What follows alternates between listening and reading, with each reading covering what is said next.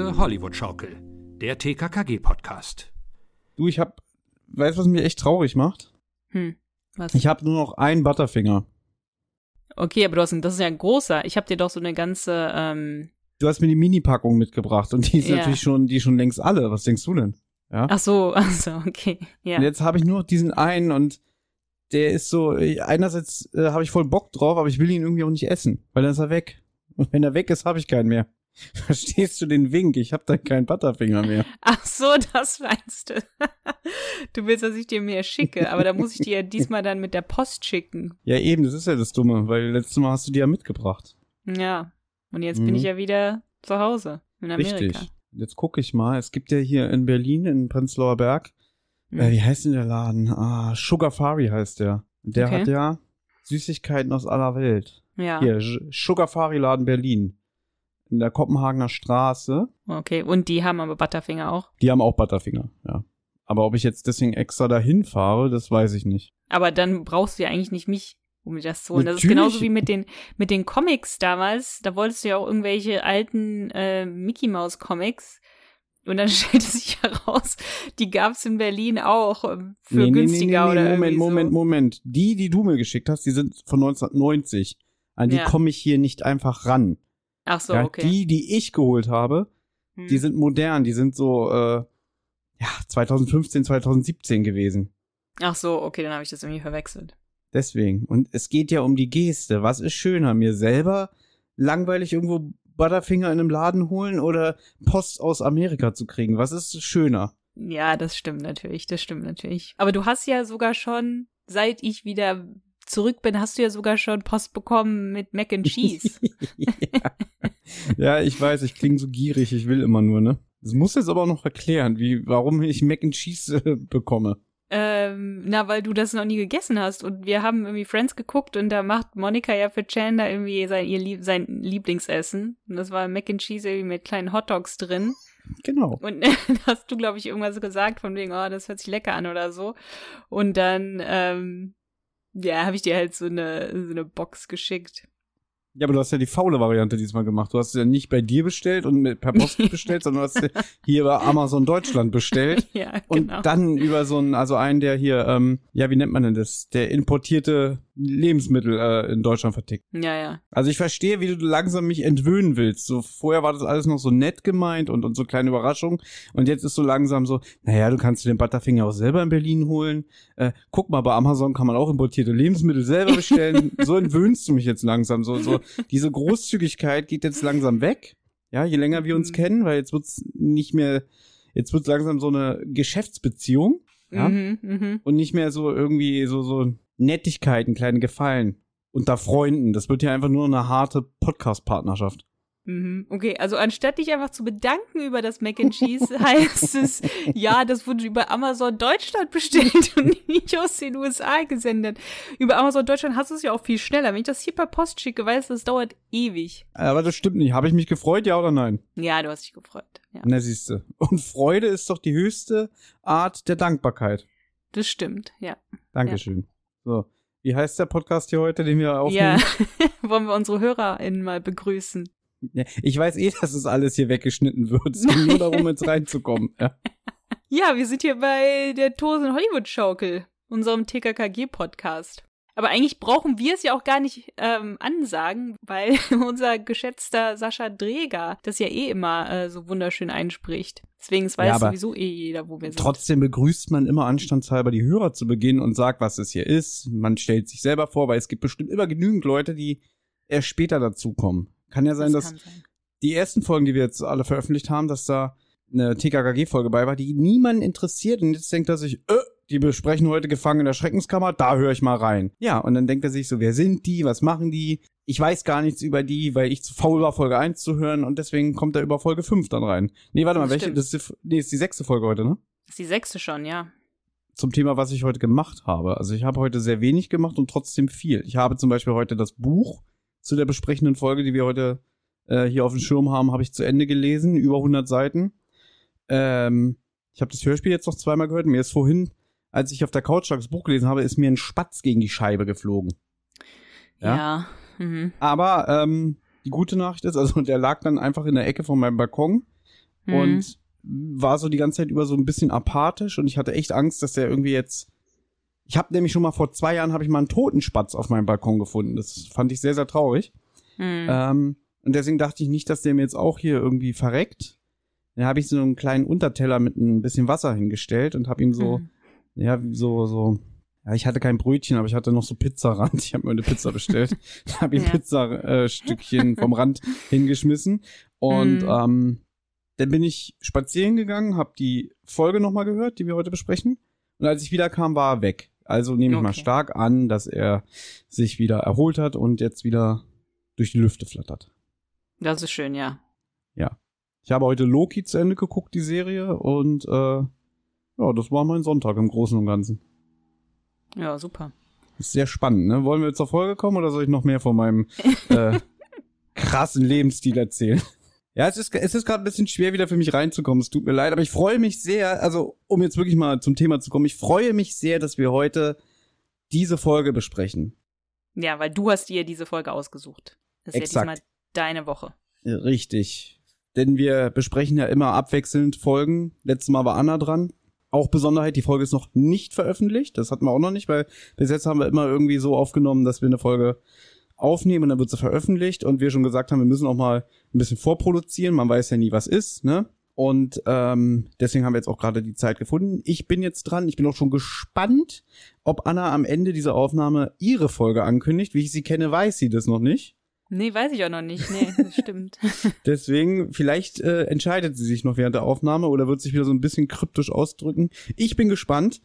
Deswegen bin ich froh, dass wir heute Folge, Hörspielfolge Nummer 43, Gefangen in der Schreckenskammer besprechen. Erschien im Pelikan, Pelikan Verlag 1985 als Band 33. Und das Besondere an dieser Folge ist, wenn ich in meine Erinnerung zurückgehe, meine ersten Begegnungen mit TKKG oder wann ich das erste Mal bewusst TKKG wahrgenommen habe, ist das nach meiner Erinnerung diese Folge.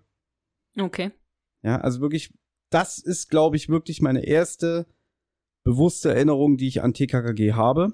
Also meinst du, das ist deine erste Folge gewesen? Hab ich dich, haben wir das jemals besprochen, was deine allererste Folge war? Privat, glaube ich, haben wir mal drüber gesprochen, aber noch nicht hier im Podcast. Weil das ist ja jetzt auch nicht so spannend, aber das ist auch so mysteriös. Ja, privat haben wir darüber gesprochen, aber hier will ich es nicht verraten. also meinst du, das ist deine, meinst du, das war deine erste oder nicht? Ich bin der Meinung, dass wir die früher nicht besessen haben. Also, dass wir die nicht gekauft haben, Hm. sondern dass meine Geschwister, also eine von meinen beiden Schwestern, hat die sich, glaube ich, von jemandem ausgeliehen. Mhm.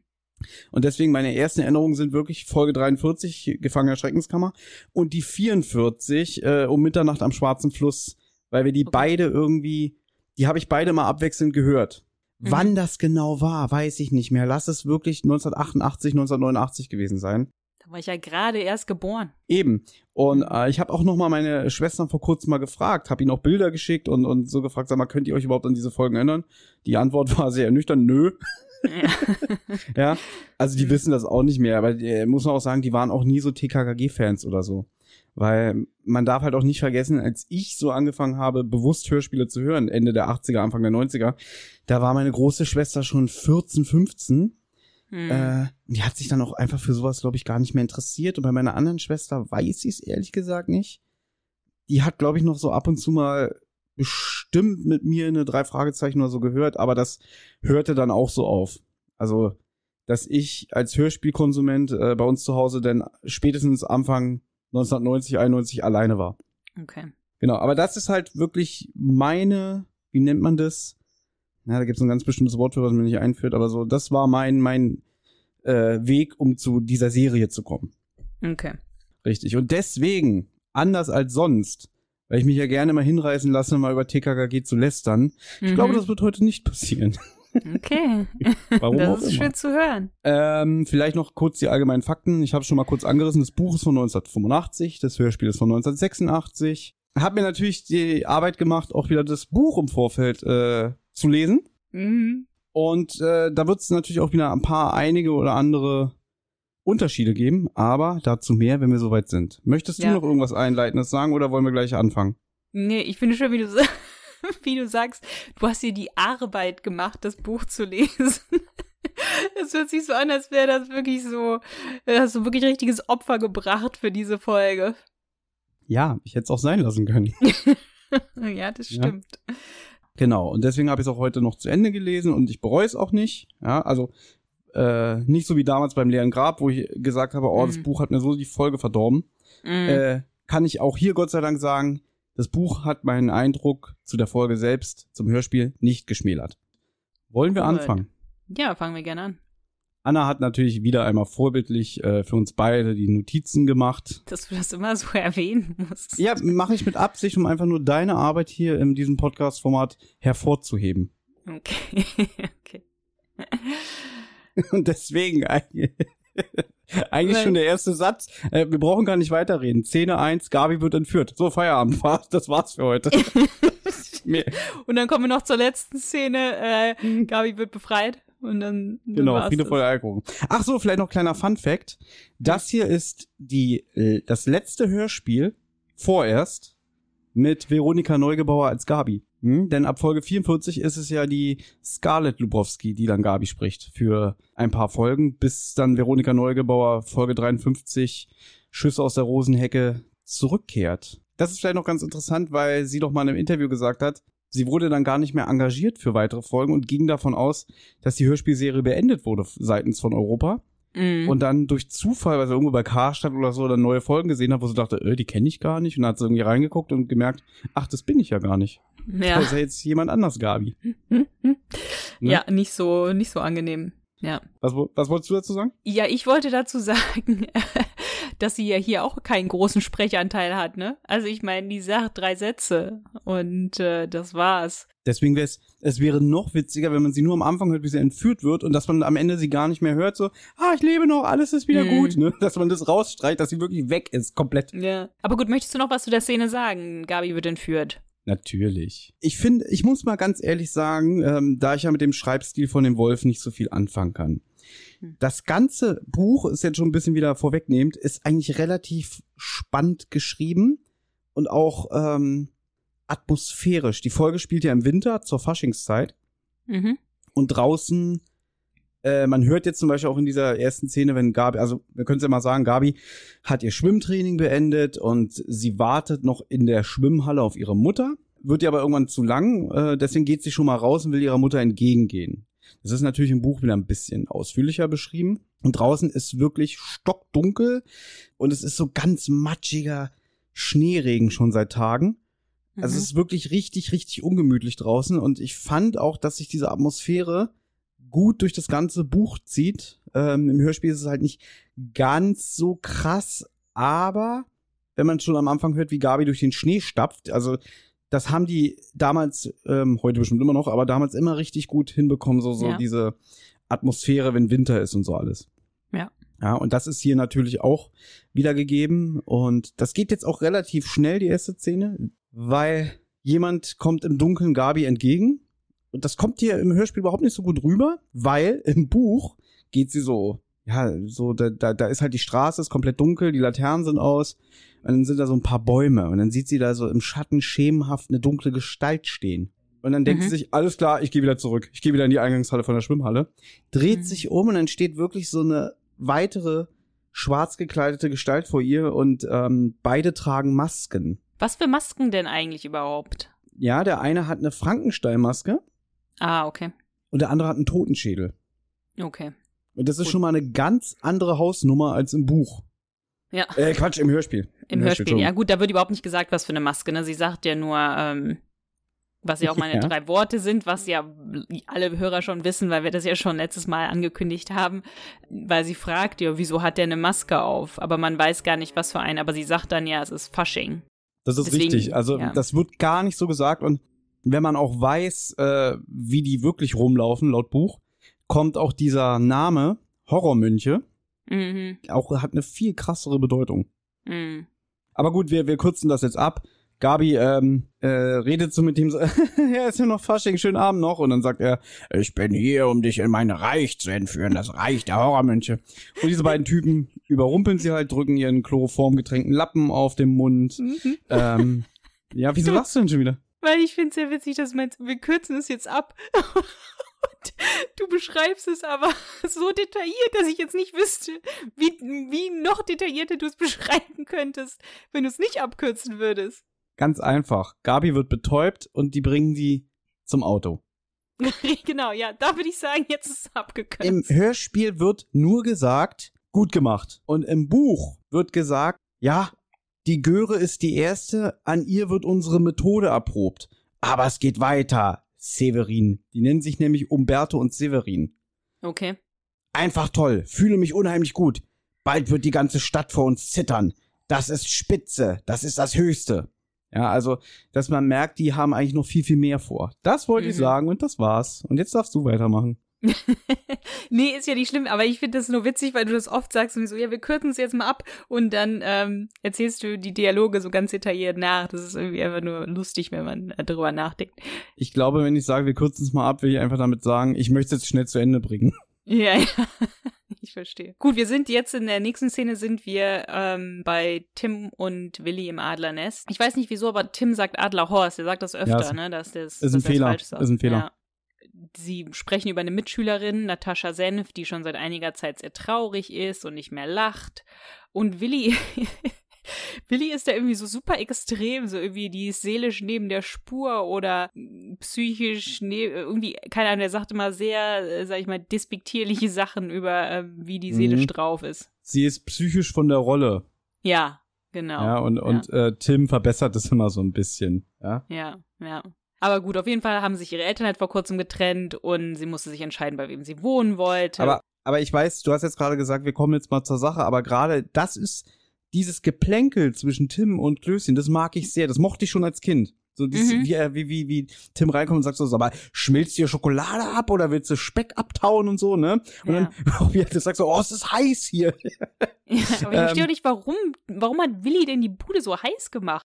Weil so äh, Sommer sag ich schon, es ist Winter. Ich verstehe schon. Er, er geht so in diesen Wohlfühlmodus und der hängt der, der, der, der liegt ja so ganz locker auf, auf dem Bett und, und frisst seine Schokolade. Und der will es halt einfach gemütlich haben. Und Also denkst du also, für Tim ist es zu heiß, aber für uns normallos wäre das eigentlich eine normale Temperatur, weil Tim halt so hart im Nehmen ist, dass der denkt, das ist jetzt gerade irgendwie zum Abschwitzen, aber für Willi ist es eigentlich gerade nur eine ganz angenehme Temperatur? man könnte doch vielleicht dazu sagen, dass im Buch kommt Tarzan gerade vom Training. Ah, okay, gut. Ja. Beziehungsweise der hat sich gerade geduscht. Also der war Hm. in der Turnhalle noch trainieren, kommt rein äh, im Bademantel und sagt so, was ist denn hier los? Im Bademantel kommt er rein, okay. Gut. Ja. Äh, Was, was, ist, was ist daran jetzt so, so toll an diesem weiß, Gedanken? ich, weiß ich nicht. So, ähm, was ich auch interessant würde, äh, finde, ist hier, dass Tim halt sagt, dass diese Natascha halt Hilfe braucht und Willi fragt so, okay, was können wir machen? Und Tim so, ja, wir können dir nicht helfen. Das habe ich auch noch nie irgendwie von aus Tims Lippen gehört. Normalerweise ist es immer so, ja, wir kriegen das schon hin, wir bauen die auf, wir lenken sie ab, wir helfen, was auch immer, ne? Aber in dem Fall sagt er, nein, höchstens einem Psychotherapeut könnt ihr helfen. Mhm. Gut, weil hier gerade dieses Grundthema auch damit eingeleitet wird, weil Ja, klar, ja. das Thema Psychologe in der Form kommt nie wieder vor. Ja, in der Und- Form so nicht, ne. Genau, und hier ist es wirklich so, so, so ein elementares Thema, weil ähm, es halt, im Buch ist es noch schlimmer, da wird halt immer wieder so auf Psychologie beziehungsweise auf Psychologen hingewiesen und so alles. Aber weil das halt hier äh, ein Grundelement der Handlung ist, ist es halt so wichtig. Ja, ja, klar. Das muss einfach jetzt irgendwie zur Sprache kommen. Sie müssen einfach diesen Schulpsychologen Ottmar Tickel erwähnen. Und die mögen ihn beide nicht. Willi mag ihn nicht, weil ähm, der Esel ihm das Schokoladenessen abgewöhnen wollte. Und Tim mag ihn auch nicht, weil er irgendwie denkt, der Typ ist ein schmieriger Typ, irgendwie ein Schleimer oder so. Aber da sagen sie, es gibt noch eine andere. Ich weiß nicht, ob die auch an der Schule arbeitet oder wo die arbeitet, aber es gibt noch eine andere Psychologin, die Angelika Schmelig. Und die wäre wohl gut. Also jetzt eigentlich war dieses ganze Szene, dieses ganze Gerede war nur, um halt diese drei Charaktere einzuleiten. Diese Natascha, die wird nachher noch wichtig und dann der Ottmar Tickel und die Angelika Schmelig auch. Aber jetzt werden sie unterbrochen durch einen Lehrer, der reinkommt. Und Mhm. der sagt halt, dass Kommissar Glockner am Telefon ist. Aber am Anfang gibt's da auch so ein bisschen Geplänkel. Okay, da muss ich dich jetzt was fragen. Das ist ja der Dr. Hartholz, der jetzt reinkommt. Ja. Ähm, ich habe übrigens überlegt, ob ich äh, meine drei Worte ändere. Alleine Ja. wegen diesem Typen. Ob ich Okay. meine drei Worte, also dass ich den Joker streiche, den ich für diese Mhm. Folge damals angewandt habe, Mhm. und es umnenne in Ordnung, Disziplin, untadelig. Ich dachte eher Ordnung, Disziplin und Gehorsam. Nee, weil, weil das Wort untadelig kommt ja hier ein paar Mal vor und im Buch kommt es Ja. zehnmal so oft vor. Ähm, jetzt ist aber meine Frage, hast du diesen Sprecher erkannt? Siehst du, Oh du Gott. fragst mich das immer. Ich weiß es nie.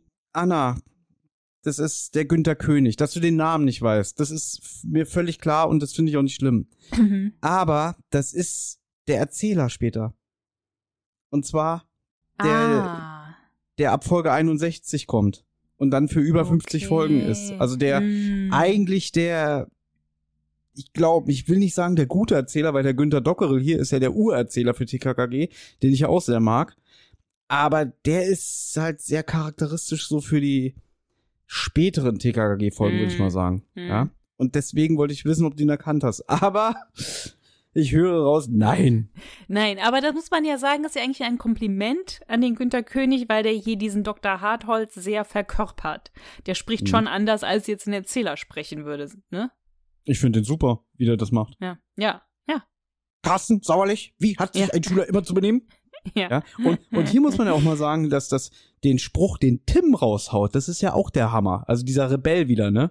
Mhm, aber den finde ich gut eigentlich. Ja, der ist super, weil er sagt irgendwie, äh, äh, wie soll man sich denn äh, verhalten? Naja, sie meinen jetzt bestimmt Gehorsam, aber ganz ehrlich, auch ein Schüler hat das Recht, gut und Ja. schlecht abzuwägen und wenn es äh, gegen seine eigene Gesundheit ist, also ähm, dann, dann kann man auch mal äh, widersprechen. Und da habe ich mir so vorgestellt, ich würde mir wirklich eine Folge wünschen, in der Ja. Tim bei der Bundeswehr ist. Das fände ich super, wirklich. Wie der dann 14-Jähriger, seinem, 13-Jähriger bei der Bundeswehr. ja, weiß ich nicht, äh, dann machen wir ihn halt für die eine Folge machen wir ihn 18, ja? Okay. Mhm. Und Tim wirklich bei der Bundeswehr sagt, nö, das mache ich nicht, ich mache keine 100 Liegestütze. Also ich kann das natürlich, ist ja kein Problem für mich, aber nö. Ja. Aber das finde ich ist eigentlich eine, äh, auch wenn man jetzt sagen kann, Tim ist da frech oder was auch immer, aber ich finde es eigentlich gut, dass Tim das so vermittelt, sage ich mal, als Wert an die Hörer, an die Kinder, ja, dass man ähm, auch äh, Lehrern oder so widersprechen kann, wenn es gegen die eigenen Werte oder was auch immer verstößt. Also ich finde das nicht unbedingt eine schlechte Botschaft. Nein, ich finde die Botschaft gut. Also da, da lässt er dann im Laufe der Serie richtig äh, schlimmere äh, Sachen mal ab. Aber hier ist es, ist es wirklich gut, weil er auch nicht so eklig ist, sondern einfach sagt so, so passen Sie auf, ähm, so und so sieht's aus, ne? Und ja. ja, der Typ sagt ja auch so, na, in deinem Alter sollte aber der Gehorsam an erster Stelle stehen. Und dann ist halt super, dass er sagt, ach übrigens, äh, Kommissar Glockner ist am Telefon. Und dann sagt er, das sagen sie erst. Äh, äh, ja, gut. Finde ich super. Ja. Kannst, kannst du gerne weitererzählen, was passiert jetzt? Ja, Tim geht in die Besenkammer, redet mit Glockner. Da ist halt auch witzig, weil der Glockner halt auch sagt, irgendwie, es hat lange gedauert und so. Kannst du bitte sagen, was die Besenkammer ist?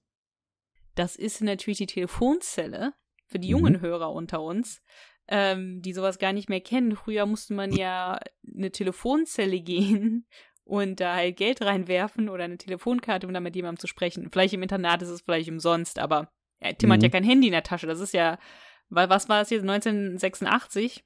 Mhm. muss halt in die Besenkammer gehen, so eine kleine Abstellkammer und da ist das Telefon für die Internatsschüler. Und dort spricht er halt mit Kommissar Glockner. Und da finde ich halt auch, äh, Tim, Tim hat, hat sehr viele witzige Sprüche. Also es ist wie so eine witzige Folge, aber Tim hat auch viele gute Sprüche, weil Glockner sagt ja, es hat lange gedauert. Und da sagt Tim ja auch, es war nicht meine Schuld, der Glockner. Ein Steißtrommler stand auf der Leitung, auf seiner eigenen. Ich weiß gar Mhm. nicht, was ein Steißtrommler ist. Das weiß ich auch nicht. Das klingt nach einem sehr alten Begriff. Ähm, Okay. Glockner erzählt halt natürlich jetzt, dass Gabi vermisst wird. Äh, weil du ja meintest, so, so, die Folge ist relativ witzig.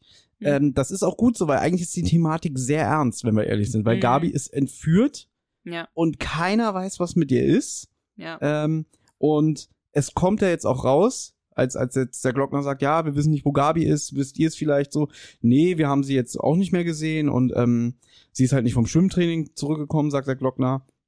Und deswegen fragt er ja auch, hat die TKG-Bande gerade irgendwelche Probleme oder, oder äh, hat sich mit jemandem angelegt? Und dann sagt er, der Tim, na, warten Sie mal, okay, äh, die Horrormönche wahrscheinlich. Was, die Horrormönche? Naja, wir haben einen Zettel an Gabis Rad gefunden, wo sich sogenannte Horrormönche geäußert haben, wir beobachten dich. Und dieser Zettel war übrigens mit Maschine geschrieben. Äh, sie haben drüber gelacht und jetzt schon mal der Unterschied, wird gleich nochmal wichtig. Während im Buch Gabi den Zettel wegschmeißt, Mhm. hat Tim den natürlich behalten im Hörspiel. Mhm. Ja? Mhm. Genau, und äh, das, das wird jetzt auch gleich nochmal wichtig. Ähm, was ich hier auch schön fand, diesen, diesen Zettel war, da hatten sie ihre Fahrräder vor der Rollerbahn abgestellt. Ah, okay. Auch dieser Begriff Rollerbahn, ich denke mir mal, die meinen sowas wie eine, äh, wenn du früher äh, mit deinen, dein, Mann, wie heißt denn das Ding? Nicht Rollerblades, sondern mit deinen Rollschuhen. Mhm. Mit den du? Rollschuhen, ja, ja. ja, Mit, ja. auf so einer Rollschuhbahn warst. Ich glaube, das ist damit gemeint. ja. Ja? Ich weiß noch, ähm, als die Rollerblades so rauskamen und ich die halt haben wollte, da haben meine Eltern irgendwie gemeint, ja, dann fahr erstmal mit den äh, Rollschuhen, halt, ne, die, wo die vier halt so nebeneinander sind, die vier Räder. Das solle, das ist bestimmt einfacher als mit diesen Rollerblades. Das sieht halt aus, dass, dass es total schwer ist, ob man da die Balance überhaupt halten kann. Und da Mhm. hatten meine Eltern halt irgendwie so alte Rollschuhe. Also das waren solche, wo du die halt so auf deine, glaube ich, normalen Schule draufschnallst. Und ich sollte halt dann damit fahren und das war halt total schwer. Und dann haben meine Eltern auch gesagt, ja, wenn du das noch nicht mal kannst, sozusagen, wie kannst du denn dann halt mit diesen Rollerblades fahren? Aber irgendwie habe ich sie dann doch irgendwie zu bekommen zum Geburtstag oder sowas und das war tausendmal leichter als mit Mhm. den Rollschuhen, mit den vier Rädern nebeneinander. Also ich kann nur sagen, Rollerblades viel leichter zu fahren als Rollschuhe. So, mein kleiner Exkurs. Man muss hier noch natürlich sagen, was jetzt nur so ganz nebenbei passiert ist, dass halt jemand an die Tür klopft.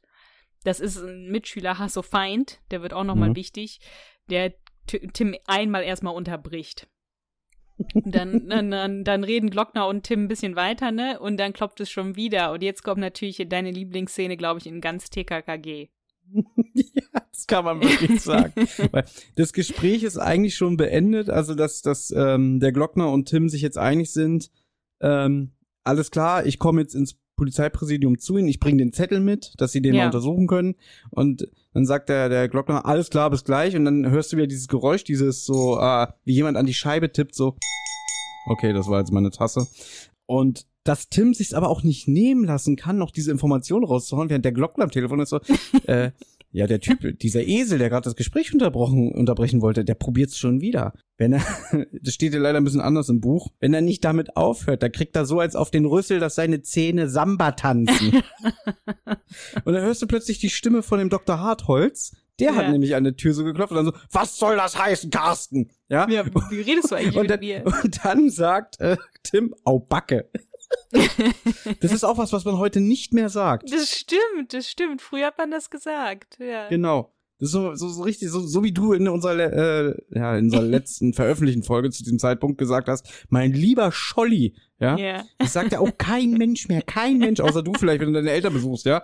Aber auch genau dieses Au Backe. Und was ich jetzt so schön finde, wie sich Tim jetzt rausredet, also Mhm. muss man auch mal sagen, das ist so eine olle Petze. Ja, nach Motto irgendwie, ja, ich habe nicht sie gemeint, ich habe gemeint, der hast du Feind gemeint, der wollte das Gespräch unterbrechen und außerdem ist das eh ein Arschloch, der ist immer gemeint zu Klößchen, so voll der. Denunziant, ja. und der Typ sagt dann auch so, was soll denn das? Ich bin immer untadelig. Also finde ich super.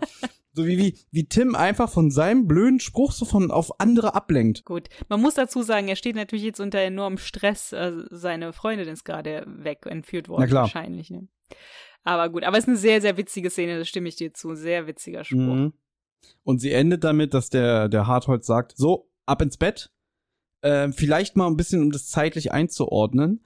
Das Mhm. geht nämlich ein bisschen unter. Es ist so kurz vor halb neun. Ist natürlich schon draußen stockdunkel, weil es ist ja Winter. Und dann sagt Tim, nee, nee, nee, äh, ich, ich muss jetzt in die Stadt, ich muss ins Polizeipräsidium zu Herrn Glockner. Da ist was passiert. Herr Glockner wird sich später mit Ihnen in Verbindung setzen. Und dann sagt er so, wehe, wenn das nicht stimmt. ja. Finde ich super. Ich mag das so sehr, wirklich. Ja. Ähm, und jetzt kann man noch mal einen großen, jetzt kommt der erste große Unterschied zwischen dem Buch und dem Hörspiel, denn Okay. Willi und Tim fahren jetzt ins Polizeipräsidium und treffen da auf Karl. Im Buch ist es nur Tim, weil Klößchen sagt wieder mal, nee, er kann nicht mit, es ist ihm zu stressig und ah, er muss schlafen, aber äh, dieser Stress, äh, dass Gabi weg ist und so, das bringt ihn irgendwie auch um den Verstand. Beziehungsweise, beziehungsweise, warte mal, nee, jetzt, jetzt bring ich was durcheinander. Tim sagt, er muss äh, zum Dings, zum, zum Glockner. Mhm. Und hier im Buch steht, Klößchen wäre gern mitgekommen, aber das hätte Hartholz nicht gestattet. Um mit der Strickleiter zu türmen, bestand kein Anlass. Äh, Anlass. Also vergesst, was ich gesagt habe. ähm, der, der kommt nicht mit wegen der Strickleiter. Punkt. Ist auch witzig. Bei, bei mir hat sich aber abgespeichert, er kommt nicht mit, weil es zu stressig ist. das wäre aber voll scheiße gewesen von Klößchen, ne? Wenn er nicht mitkommt, weil es zu stressig ist. Gabi ist irgendwie weg und Willi möchte irgendwie äh, in seinem Ja. warmen Zimmer sitzen. Aber ähm, ich meine, okay, im Hörspiel ist es ja so, dass er dem Hartholz sofort sagt, Sauerlich und ich sind entschuldigt. Also der sagt ja sofort, Willi und ich sind entschuldigt. Man muss vielleicht auch noch sagen, ich weiß nicht, wie es im Buch ist, aber hier ist ja noch eine Szene dazwischen, bevor die dann zum Glockner fahren, dass die auf diesen älteren Internatsschüler treffen, dem Obermeier. Mhm. Der ist dann auch mit diesem Hasso-Feind befreundet, der da an die Tür klopft. Also diese, wenn man TKKG kennt, weiß man eigentlich, okay, diese zwei werden auch noch irgendwie wichtig. Finde ich aber auch eine witzige Szene, weil das ist halt so ein älterer Schüler, der ihn halt rauslassen soll, weil der den Schlüssel hat. Und der sagt halt irgendwie, ich muss weg. Und da finde ich auch den Spruch sehr witzig, weil er sagt so, hört, hört, ihr müsst weg. Peter Carsten, auch Tarzan geheißen, muss weg. Die Nacht bricht an und da muss das junge Gemüse den Nachtclub wie. das fand ich auch sehr schön. Auch Tarzan geheißen, muss weg. Und das finde ich auch zum Zeitpunkt der Serie auch noch sehr gut, dass es äh, vorkommt, weil ich meine, das ist jetzt Folge 43, seit fünf Folgen heißt er Tim, Mhm. aber dass trotzdem noch so Ja. immer noch mal wieder der Name Tarzan auftaucht, Ja. so für, weiß ich nicht, für wahrscheinlich damals für Hörer, die noch, ähm, oder für Leser, die noch so drin waren in dieser Tarzan-Thematik. Mhm. Ich finde das auch sehr realistisch, ne, dass wenn man halt einen Spitznamen hat, dass der nicht sofort weggeht. Auch wenn man halt versucht, sich einen neuen Namen zu geben oder so. Also eigentlich finde ich das ähm, gut, dass besonders halt auch Leute, die er nicht mag, ihn dann halt Tarzan nennen, so um ihn zu sticheln, weil der macht das, äh, dieser Schüler macht das ja oft. Vielleicht für dich ganz interessant, der äh, Obermeier wird gesprochen von Stefan Brönnecke. Stefan Brönnecke hat zum Beispiel den Carlos in Folge 1 von drei Fragezeichen gesprochen, diesen äh, Mexikaner im Superpapagei. Mm, mm, okay, ja. Und jetzt ist für dich interessant, er hat Tim gesprochen in 10 von den TKKG CD-ROM-Spielen. Ah, Hm? dann kenne ich den ja, weil die habe ich Ja. alle gemacht, gespielt. Ich finde die auch gut, die Stimme. Also ich mag den. Ja, der, ja, ist gut. Mehr will ich nicht sagen. Oder vielleicht fand ich nur den Spruch gut, weil ansonsten, ach so, später sagt er auch noch mal was, ja. Ja, der ist, das ist eigentlich so ein bisschen wie der Detlef, ne? So, so was Ja, der Ekligkeitsfaktor angeht und Mhm. trotzdem so geile Sprüche raushaut, oder? Ja, ja, es ist, Das so, ist so genau- Detlef-like, ja. Genau, das ist so genau das Schema von ekligen Charakteren, was du magst. Mhm. Ja, Mhm.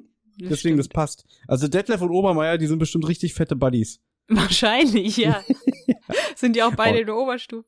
Aber so eine Folge würde ich mir mal wünschen. Du nimmst einfach mal nochmal die, die, die schmierigsten Lappen, wirklich so aus der Mhm. Vergangenheit. Und ich meine zum Beispiel, der, der Sprecher von dem Detlef lebt ja noch, der Obermeier, der Sprecher lebt noch. Und Mhm. das ist einfach nochmal so eine Verschwörung der, der ehemaligen Internatsschüler. Mm. Ja. Ja. das wäre cool, ja. Ja, Ja. und die dann richtig, den, den, die sich so zu so einer Bande zusammen äh, raufen und dann einfach so Tim durch die Stadt jagen. So. Das ja. wäre super. Das wäre super, ja. Also wenn der Martin Hofstetter das hört. Weißt du, was witzig ist? Äh, meine Mutter hat unsere letzte Folgen, also vorletzte Folgenbesprechung gehört, wo du ja meintest, die, die Macher von TKKG hören unseren Podcast, weil ähm, da ja so ein bisschen Bezug drauf genommen wurde, dass äh, Karl vielleicht ein bisschen nützlicher sein könnte, wenn man ihn mehr einbeziehen würde, ne? Und dann hat meine Ja. Mutter zu mir gesagt, ja, natürlich hören die das. Was denkst du Ja, klar. was denkst du denn? Natürlich hören die das. Die müssen das ja nicht, wollen ja wissen, was die Fans denken und so. Und da muss ich echt sagen, Mama, das ist ja lieb, wie du, äh, wie hoch du von uns denkst, aber nie im Leben hat er das gehört und dann gedacht, ja, jetzt baue ich das mal ein. Ähm, also wenn Martin Hofstadter das hört, soll er sich bitte bei uns melden, weil es würde mich sehr freuen. Mhm. Oh Gott, oh Gott, oh Gott. Ja, oder die Vorstellung, dass André Minninger jeden Abend in unserem Podcast einschläft. ja. Würde mich auch freuen, von ihm zu hören, Mhm. ja. Aber ich glaube, der wäre mehr der zentrale Fan. Ah, nee, glaube ich nicht. Aber aus anderen Gründen. ähm, auf jeden Fall, es gibt eine kurze kleine Rangelei zwischen ähm, Obermeier und Tarzan. Ich sag jetzt einfach konsequent Tarzan, weil es ist so eine frühe Folge. Und er entreißt ihm dann den Schlüssel und dann sagt Klößchen auch noch so im Gehen, schönen Abend noch, Obermeier. Finde ich super. Und dann dieses hasserfüllte, brecht euch den Hals. Also, Mhm. das ist schon, das ist schon krass.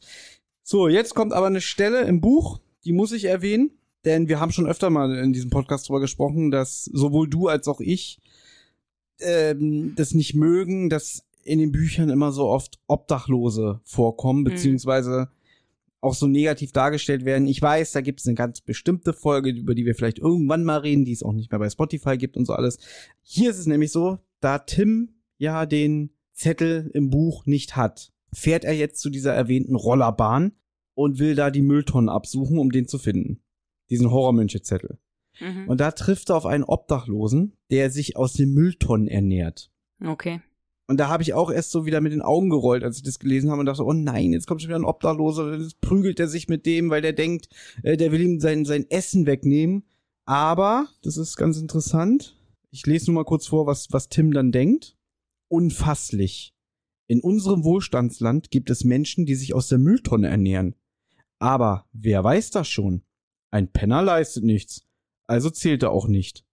Auf einen Herumtreiber kommt es nicht an. Ist der etwa kein Mensch?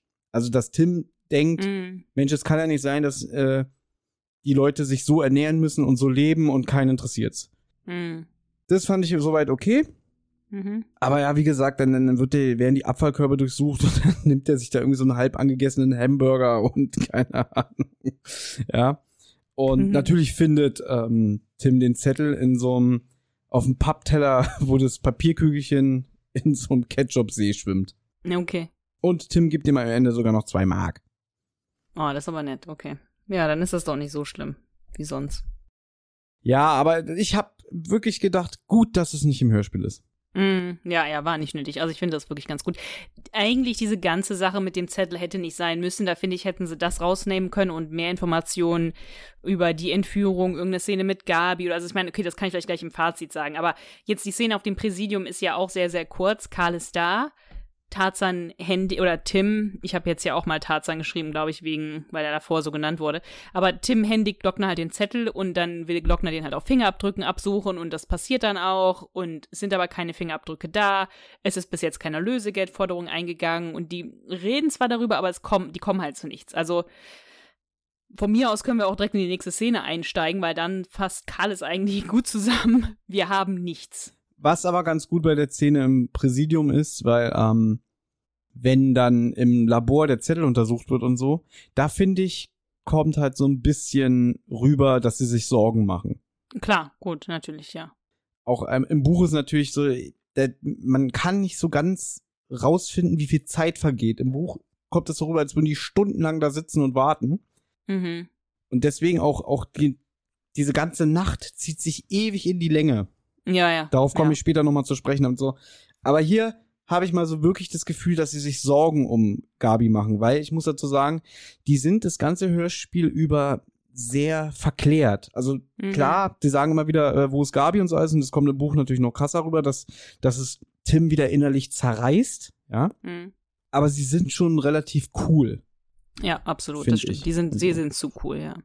Ab und zu kommt es mal rüber, aber im Großen und Ganzen sind sie sehr ruhig, ja. Gut, auf dem Weg nach Hause jetzt, also sie bringen Karl nach Hause mit dem Rad und dann fahren Tim und Klößchen weiter. Nee, Entschuldigung, sorry, das war eine andere Szene. Die fahren alle drei äh, zusammen vom, vom Glockner weg.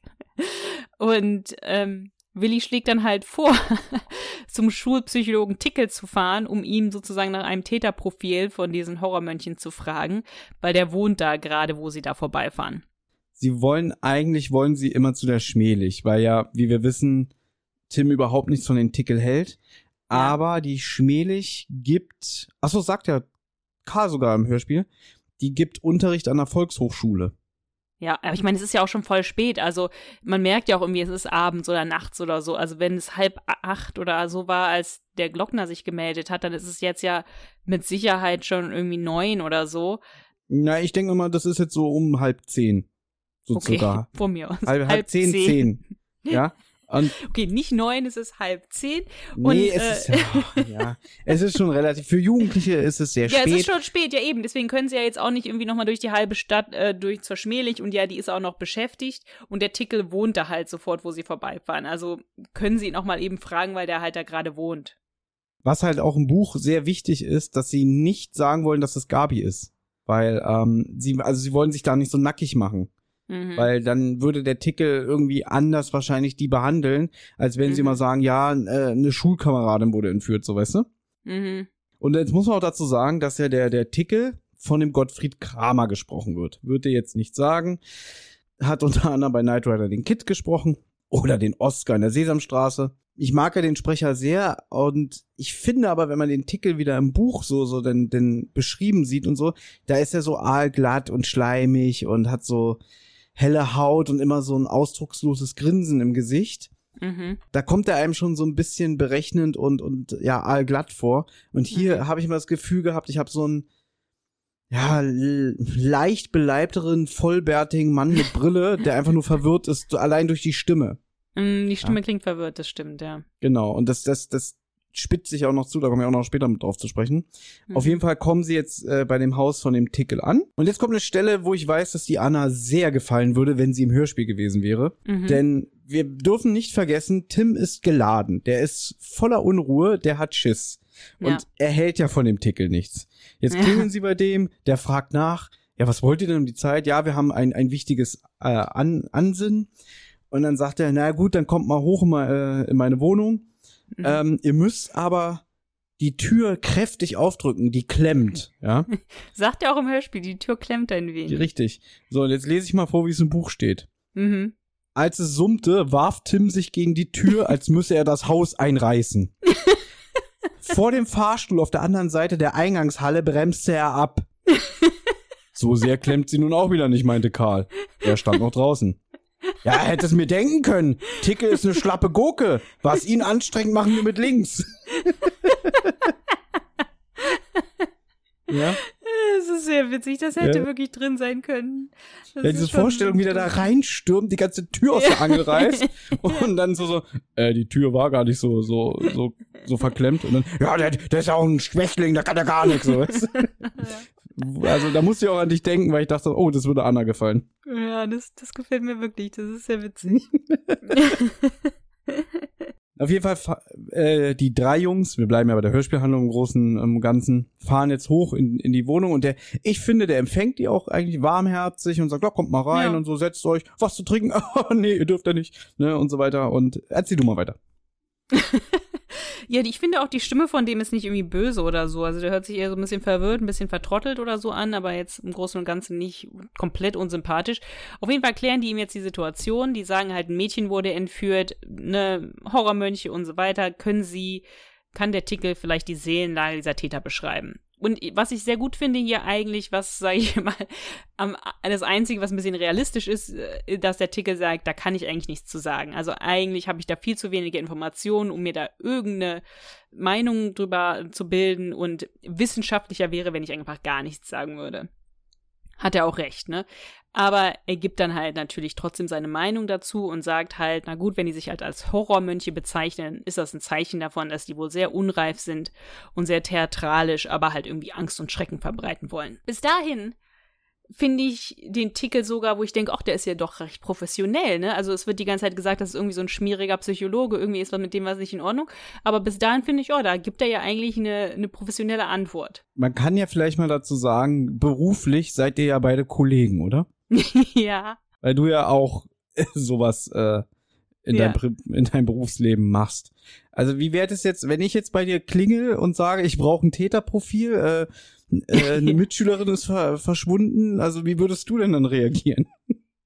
Ja, ich würde genauso sagen, ich würde eben, das meine ich, ich würde genau das sagen wie er, dass ich sagen würde, da habe ich kein, da habe ich überhaupt nicht genug Infos zu. Was soll ich denn dazu jetzt sagen?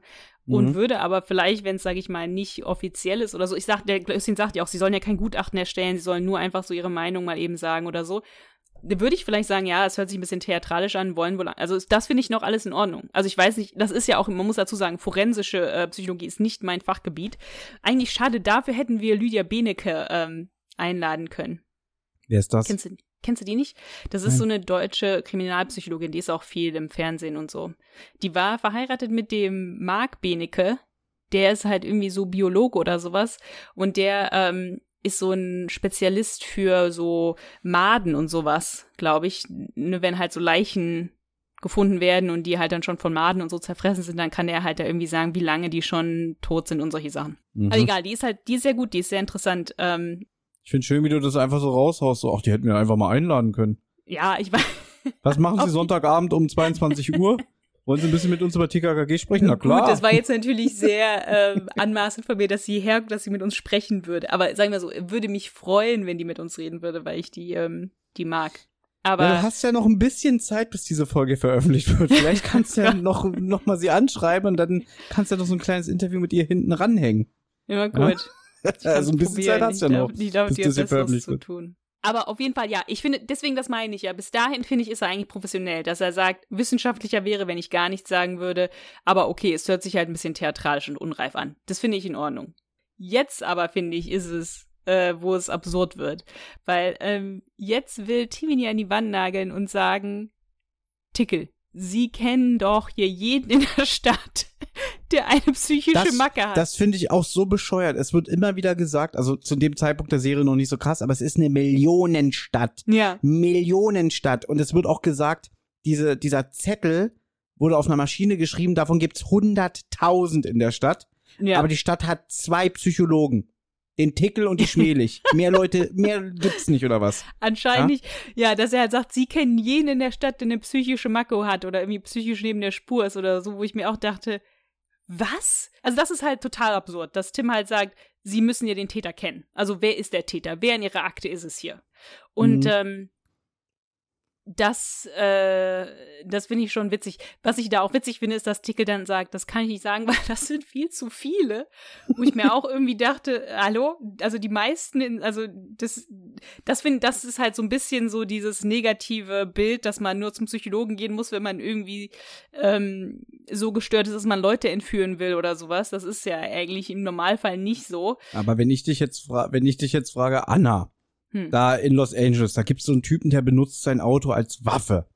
Ja, Ja. Der ist ja bestimmt geistesgestört. Hast du irgendeinen in deiner Kartei, der, der auffällig ist und, und dir Sachen erzählt wie, sobald ich hinterm Steuer sitze, verliere ich den Verstand und denke mir, ich muss Leute umfahren und sie mit den Reifen zerquetschen. Hast du so jemanden in deiner Kartei? Ähm, und selbst wenn, dann dürftest du es ja auch nicht sagen. ich ne? wollte gerade sagen, das kann ich eigentlich nicht, da kann ich, darf ich eigentlich nicht beantworten. Mhm. Da habe ich später noch mal eine Frage. Wenn, also später wird noch mal der, der Glockner mit dem Tickel telefonieren. Das ist aber Mhm. nur ein Buch. Okay. Und da muss ich dich dann auch noch mal was dazu fragen, ob das auch so leicht wäre.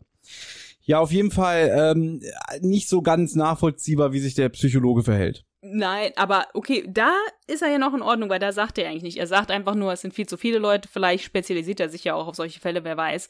Und er kann nicht einfach so einen Verdacht aussprechen. Das sagt er ja auch noch, das finde ich eigentlich auch gut. Ja, er drückt ja auch zum Beispiel aus, dass er, weil, weil er wird ja dann auch gefragt, na, sind die denn gefährlich? Wo ich, wo ich immer so denke, naja, äh, Gabi wurde entführt und dann sagt er, Ja. ja, das kann ich auch nicht sagen, aber eine Entführung Genau. zeugt halt von extrem hoher krimineller Energie. Ja. Ja, ja. Also wo man ja dann schon wirklich weiß, ähm, eine Entführung ist einfach eine ernste Sache und kann mir sagen, ach, die haben die einfach mitgenommen, will ich mir keine Gedanken machen. Morgen, morgen, morgen ist sie wieder da. So weißt du? Obwohl Was ich, soll denn sonst dieses sagen? Gutachten braucht man jetzt auch nicht über ein Psychologiestudium. Ne? Natürlich ist eine Entführung eine kriminelle Handlung, aber gut, da finde ich ihn noch in Ordnung. Aber jetzt wird ja dieses Gespräch ein bisschen unterbrochen, das Telefon klingelt und Tickel erfährt halt, dass in seiner Praxis eingebrochen wurde.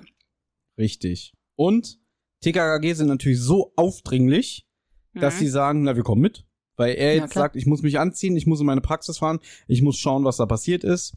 Und Tim sagt einfach, ja, wir kommen mit. Genau. Und Glockner ist dann auch schon da vor Ort. Ja, weil, weil Tim den anruft. Genau. Der hat auch nichts Besseres zu tun. Seine Tochter ist entführt, aber er kümmert sich jetzt um einen Einbruch bei so einem Psychotherapeuten. Also, da würde ich auch eher eine Suchaktion, ähm, also eigentlich müsste ja auch schon längst, es müsste eine Suchaktion äh, vonstatten gehen, die da irgendwo in der Nähe von dem, von dem Schwimmbad, ne, unterwegs ist und so weiter, aber keine Ahnung. Sie sind jetzt bei Tickel in der Praxis und Tickel behauptet halt, es ist nichts gestohlen worden, aber offensichtlich wurden halt die Akten durchwühlt.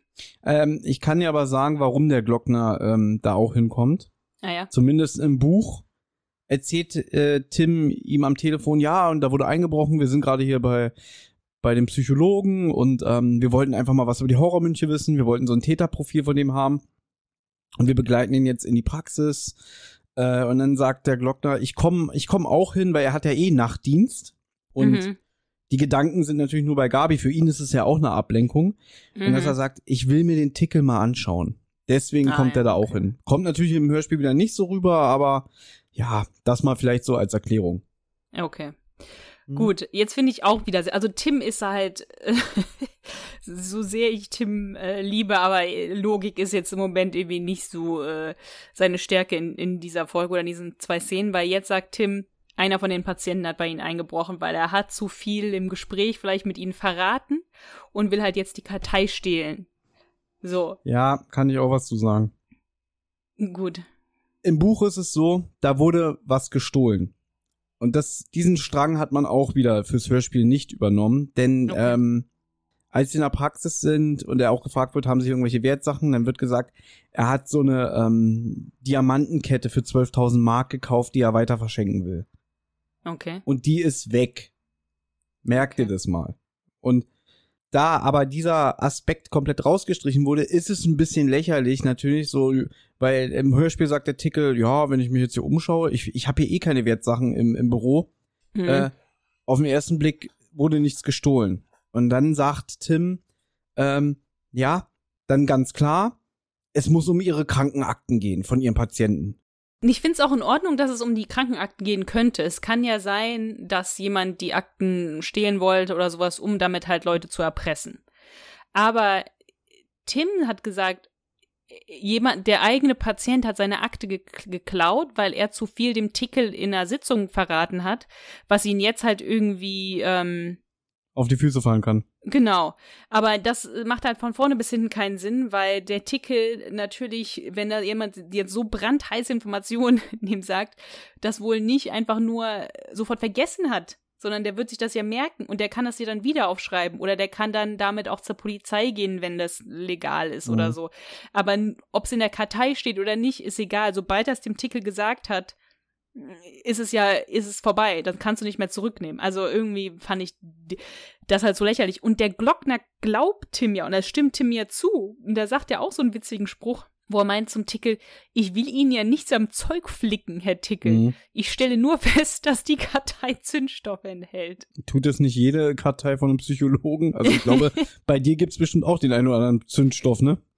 Hm, ja. Aber äußerlich nicht, musst du nicht, ja? Aber ich kann es mir durchaus vorstellen. Ich will dir nur eine Sache kurz vorlesen, wo ich wieder ein bisschen geschmunzelt habe. Tim sagt, aber der oder die Einbrecher hat oder haben es auf diese Psychowerkstatt abgesehen, wo keine Portokasse rumsteht und niemand wissen konnte vom Brillantschatz im Schreibtisch. Wo ist das Motiv? Ich glaube dort. Sein muskulöser Arm wies auf die Karteischränke.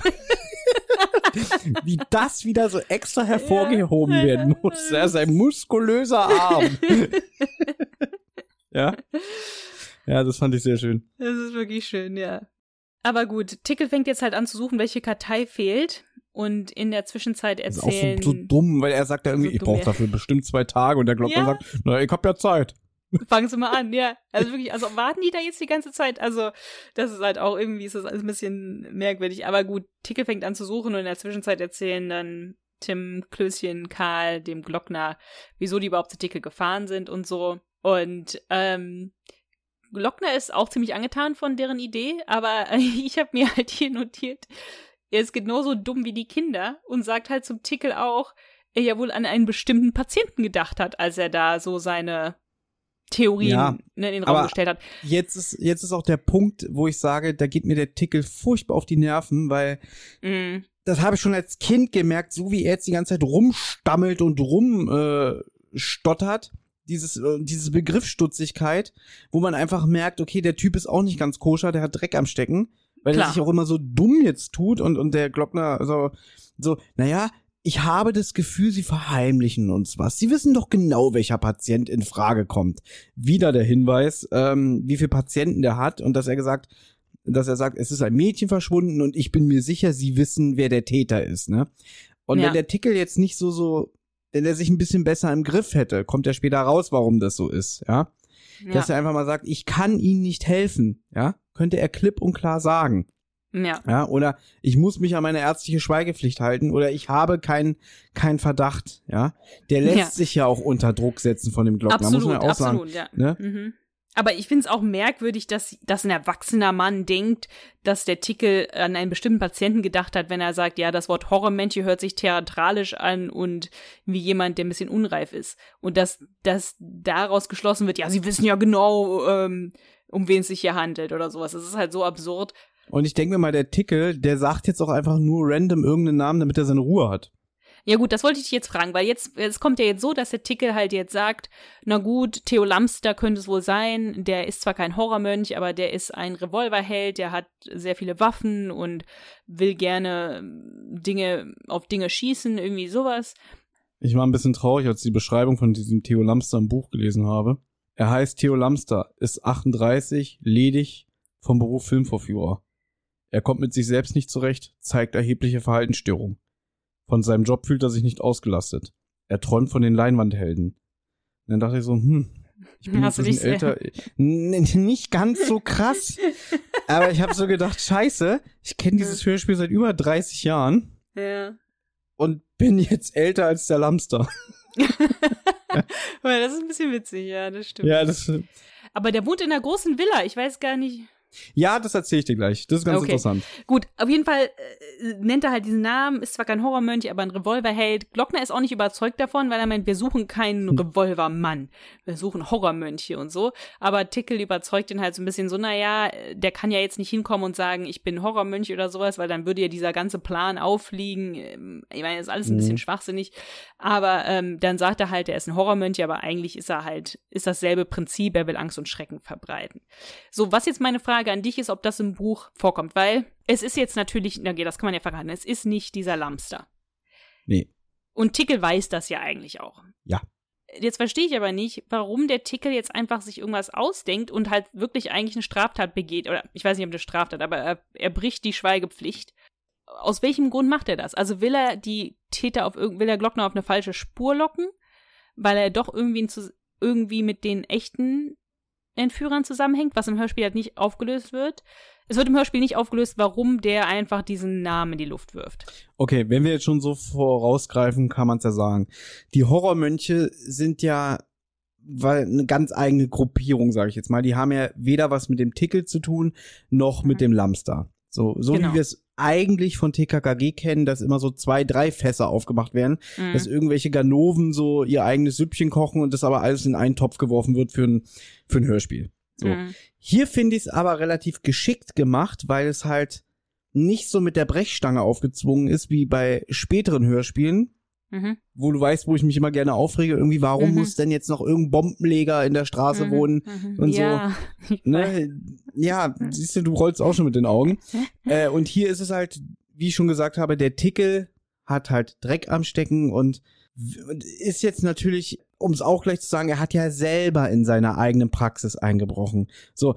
Und er hat die Kids an der Hacke, die haben ihm jetzt noch den, den Glockner auf den Hals gehetzt. Der, und der Glockner ist natürlich jetzt auch, setzt den schön unter Druck. Also nimmt er sich den erstbesten von seinem Patienten, den er als labil genug einschätzt, der dann wahrscheinlich durch sein Verhalten so auf sich aufmerksam macht, Mhm. dass niemand mehr den Tickel verdächtigen würde. Das ist jetzt meine Mutmaßung, weil das wird im Buch so nicht beantwortet. Aber wenn du mich so fragst, denke ich mir einfach mal, der Lamster, der wird ja auch als, der ist halt auch psychisch krank, ja. ja. Ähm, und wir werden es auch gleich erleben, wenn sie dann den gleich im Kino aufsuchen. Der ist ja so nervös und, und, und druckst auch rum und "Äh, wie sind sie denn auf mich gekommen und ich bin unschuldig und was soll denn das? Mhm. Dass halt der, denke ich mir mal, der Tickel als Psychologe genau weiß, ja, der wird so einbrechen, dass sie dann haben, dann haben sie ihren scheiß Horrormönch. Könnte ich mir vorstellen. Okay, also der Ticker hat einfach keinen Bock mehr auf diese Unterhaltung, der gibt ihr einfach irgendwie den erstbesten Namen, damit sie dann vielleicht auch nicht äh, so viel bei ihm danach äh, schauen, weil ähm, ja, weil, weil er nicht will, dass die irgendwie äh, herauskriegen, dass er da bei sich selber eingebrochen hat. Der Tickler hat zwar nichts mit der Entführung zu tun, aber ja, der will halt die irgendwie abspeisen. Kann natürlich sein, aber wie du sagst, der hätte auch einfach sagen können, Leute, ich weiß es nicht. Aber gut, Ja. der ist halt auch, der Tickel selber ist ja auch psychisch vielleicht nicht so ganz. Aber ähm, dann hätten wir jetzt auch kein Hälfte. spannendes Hörspiel, muss man ja auch wieder das dazu stimmt. sagen. Das stimmt. Ja. Und wir haben es ja gerade gesagt, er, er sagt den Namen, Theo Lamster, arbeitet im Kino als Filmvorführer. Sie fahren da jetzt hin. Der Kommissar spricht ihn darauf an, wo waren Sie heute zwischen halb sieben, halb neun, bla bla. Und der Typ ist halt wirklich so von der Rolle, weil er ist der Filmvorführer. ähm, und sagt da immer so, so wie kommst du denn her? Wer hat, wer hat mich verpfiffen? Den, den mache ich fertig, den, den werde ich, ne? Und was mich wieder ein bisschen genervt hat, äh, wie der schon wieder dargestellt wird, irgendwie ein großer, fetter, blasser, teigiger Mann. Ja, also hier wird ja auch schon wieder, okay, ich, ich erzähle nichts Neues, aber immer diese Stereotype und dass du halt quasi als, als junger Leser weißt, oh, wer groß, fett ist äh, und teigig, der kann ja nur böse sein, weißt du? Aber ja, das sehe ich jetzt natürlich mit den Augen eines Erwachsenen. Mhm. Gut, auf jeden Fall hat Lamster zwar kein Alibi, aber als Hörer merkt man eigentlich, er ist es nicht, finde ich. Also auch als Kind merkt man das, oder? Man merkt, irgendwas ist mit dem, aber man weiß auch, der hat nichts Genau, man merkt, irgendwas stimmt mit dem nicht, aber kann ich jetzt gar nicht sagen, ob, als kind, als, ob ich als Kind Okay. automatisch gedacht habe, oh, der ist es oder der ist es nicht, das weiß ich nicht mehr. Und kann ich auch nicht sagen, ob ein Kind es nicht denkt. Mhm. Ja, sie verlassen dann auch schon wieder das Kino und dann stehen sie kurz draußen und, und unterhalten sich nochmal über diese Begegnung und Tim sagt dann auch so, Mensch, der hat sich ja schon in Handschellen gesehen. Also wenn der, wenn der nicht irgendwie Dreck am Stecken hat, dann weiß ich auch nicht. Und der Kommissar bereut dann auch so ein bisschen die Entscheidung, den, dem das auf den Kopf zugesagt zu haben. Also man muss ja auch sagen, wenn man ganz ehrlich ist, der Glockner benimmt sich ja hier auch nicht professionell, dass er die erstbeste Beschreibung annimmt, so, ja, der Typ äh, sieht sich als Revolvermann, der möchte gerne Leute wie ein Cowboy abknallen, gehen Sie mal zu dem hin, dass der, dass der Glockner das auch ernst nimmt. Ja, der Glockner ist auch äh, sehr auf den Kopf gefallen hier in der Folge. Ja, Gabi ist halt weg. Ja, ja, klar. Gut, was jetzt natürlich sehr witzig ist, dass der Glockner sagt, ich kann aber das Haus vom Lamster jetzt nicht durchsuchen, auch wenn da Gabi vielleicht versteckt ist, weil dafür brauche ich einen Durchsuchungsbefehl. Das kriegt man halt auch nur, wenn man begründete Verdachtsmomente vorliegt. Aber der Psychologe sollte seine Vermutungen da ohne irgendwelchen richterlichen Bescheid und so einfach so sagen. Fand ich auch sehr witzig, dass da Glockner sagt, das geht nicht, dafür brauche ich einen richterlichen ähm, Durchsuchungsbefehl, aber der Psychologe soll einfach da seine Vermutungen äh, so durch die Luft werfen äh, was absolut nicht in Ordnung ist. Also das, das dürfte er auf gar keinen Fall. Aber gut, die Jungs und Glockner verabschieden sich jetzt. Jetzt kommt eigentlich eine recht schöne Szene, finde ich, weil Karl hier relativ aktiv ist und so, ne? Und irgendwie sagt, na, hast du nicht den Blick vom Glockner gesehen? Der will doch, dass wir da einbrechen und so. Und Tim so, nein, das würde der Glockner nie machen, weil wir machen es selber. Das ist so ein kleiner, schöner Twist. Aber das ist, das ist toll. Das ist so- also gerade erstens, dass, dass, dass es von Karl kommt, dass er Ja. sagt irgendwie, hast du den Blick gesehen? Dieses, ich kann nichts tun, aber ihr? Und ähm, dass er dann Tim sagt, ach du spinnst, du bist übergeschnappt. Aber es geht doch um Gabi. Finde ich sehr Hm. gut, ne? Hm. Und aber dass Tim dann sagt irgendwie, na, der, der Glockner kann es ja gar nicht von uns verlangen, weil wir haben uns doch schon dazu entschieden, oder? Zwinker, Ja. zwinker, ja? Ja, und dann, ja. gute Idee. Dann fahren sie schön. dahin. Äh, und jetzt kommt wieder etwas, eine krasse, eine krasse Änderung äh, von Buch zu Hörspiel. ah, okay. Denn, ach so, eine Sache habe ich vergessen zu sagen. Der Lamster, der ist reich. Der hat irgendwie Mm. von seinem Vater 26 Häuser geerbt, die er vermietet. Und der hätte es eigentlich überhaupt nicht nötig, arbeiten zu gehen. Und Mm. dieses als Filmvorführer zu arbeiten, ist sein Mhm. Hobby und irgendwas muss man ja im Leben machen, ne? Ja, weil es ist, kommt zum Beispiel nicht rüber, weil er wohnt in einer Villa und man weiß Richtig. gar nicht, wieso wohnt der Typ in einer Villa. Genau, und der, wenn die bei dem, ähm, wenn die den verhören quasi, spricht der Kommissar ihn auch drauf an und sagt irgendwie, Sie sind ein Filmvorführer und wohnen in einer Villa, wie können Sie sich das leisten? Dann sagt er, ja, ich habe Mhm. reich geerbt, weißt du? Genau, und deswegen sind die jetzt auch ein bisschen, ja, ich sag mal, äh, im Randgebiet bei, bei dieser Villa und die ist auch ein bisschen abseits und finden halt jetzt, da ist so ein kleiner Stadtpark, finden sie einen Hund, der im Hörspiel angeschossen ist. Mhm. Ich glaube, du weißt, worauf ich hinaus will. Im Buch ist der Hund tot. Ach so, nee, wusste ich nicht, dass du darauf hinaus. Gottes Hm, Willen, woher soll ich denn das wissen, dass du hat- darauf hinaus willst? Na, der hat einen schönen Schuss zwischen die Augen bekommen. Ernsthaft jetzt? Ja.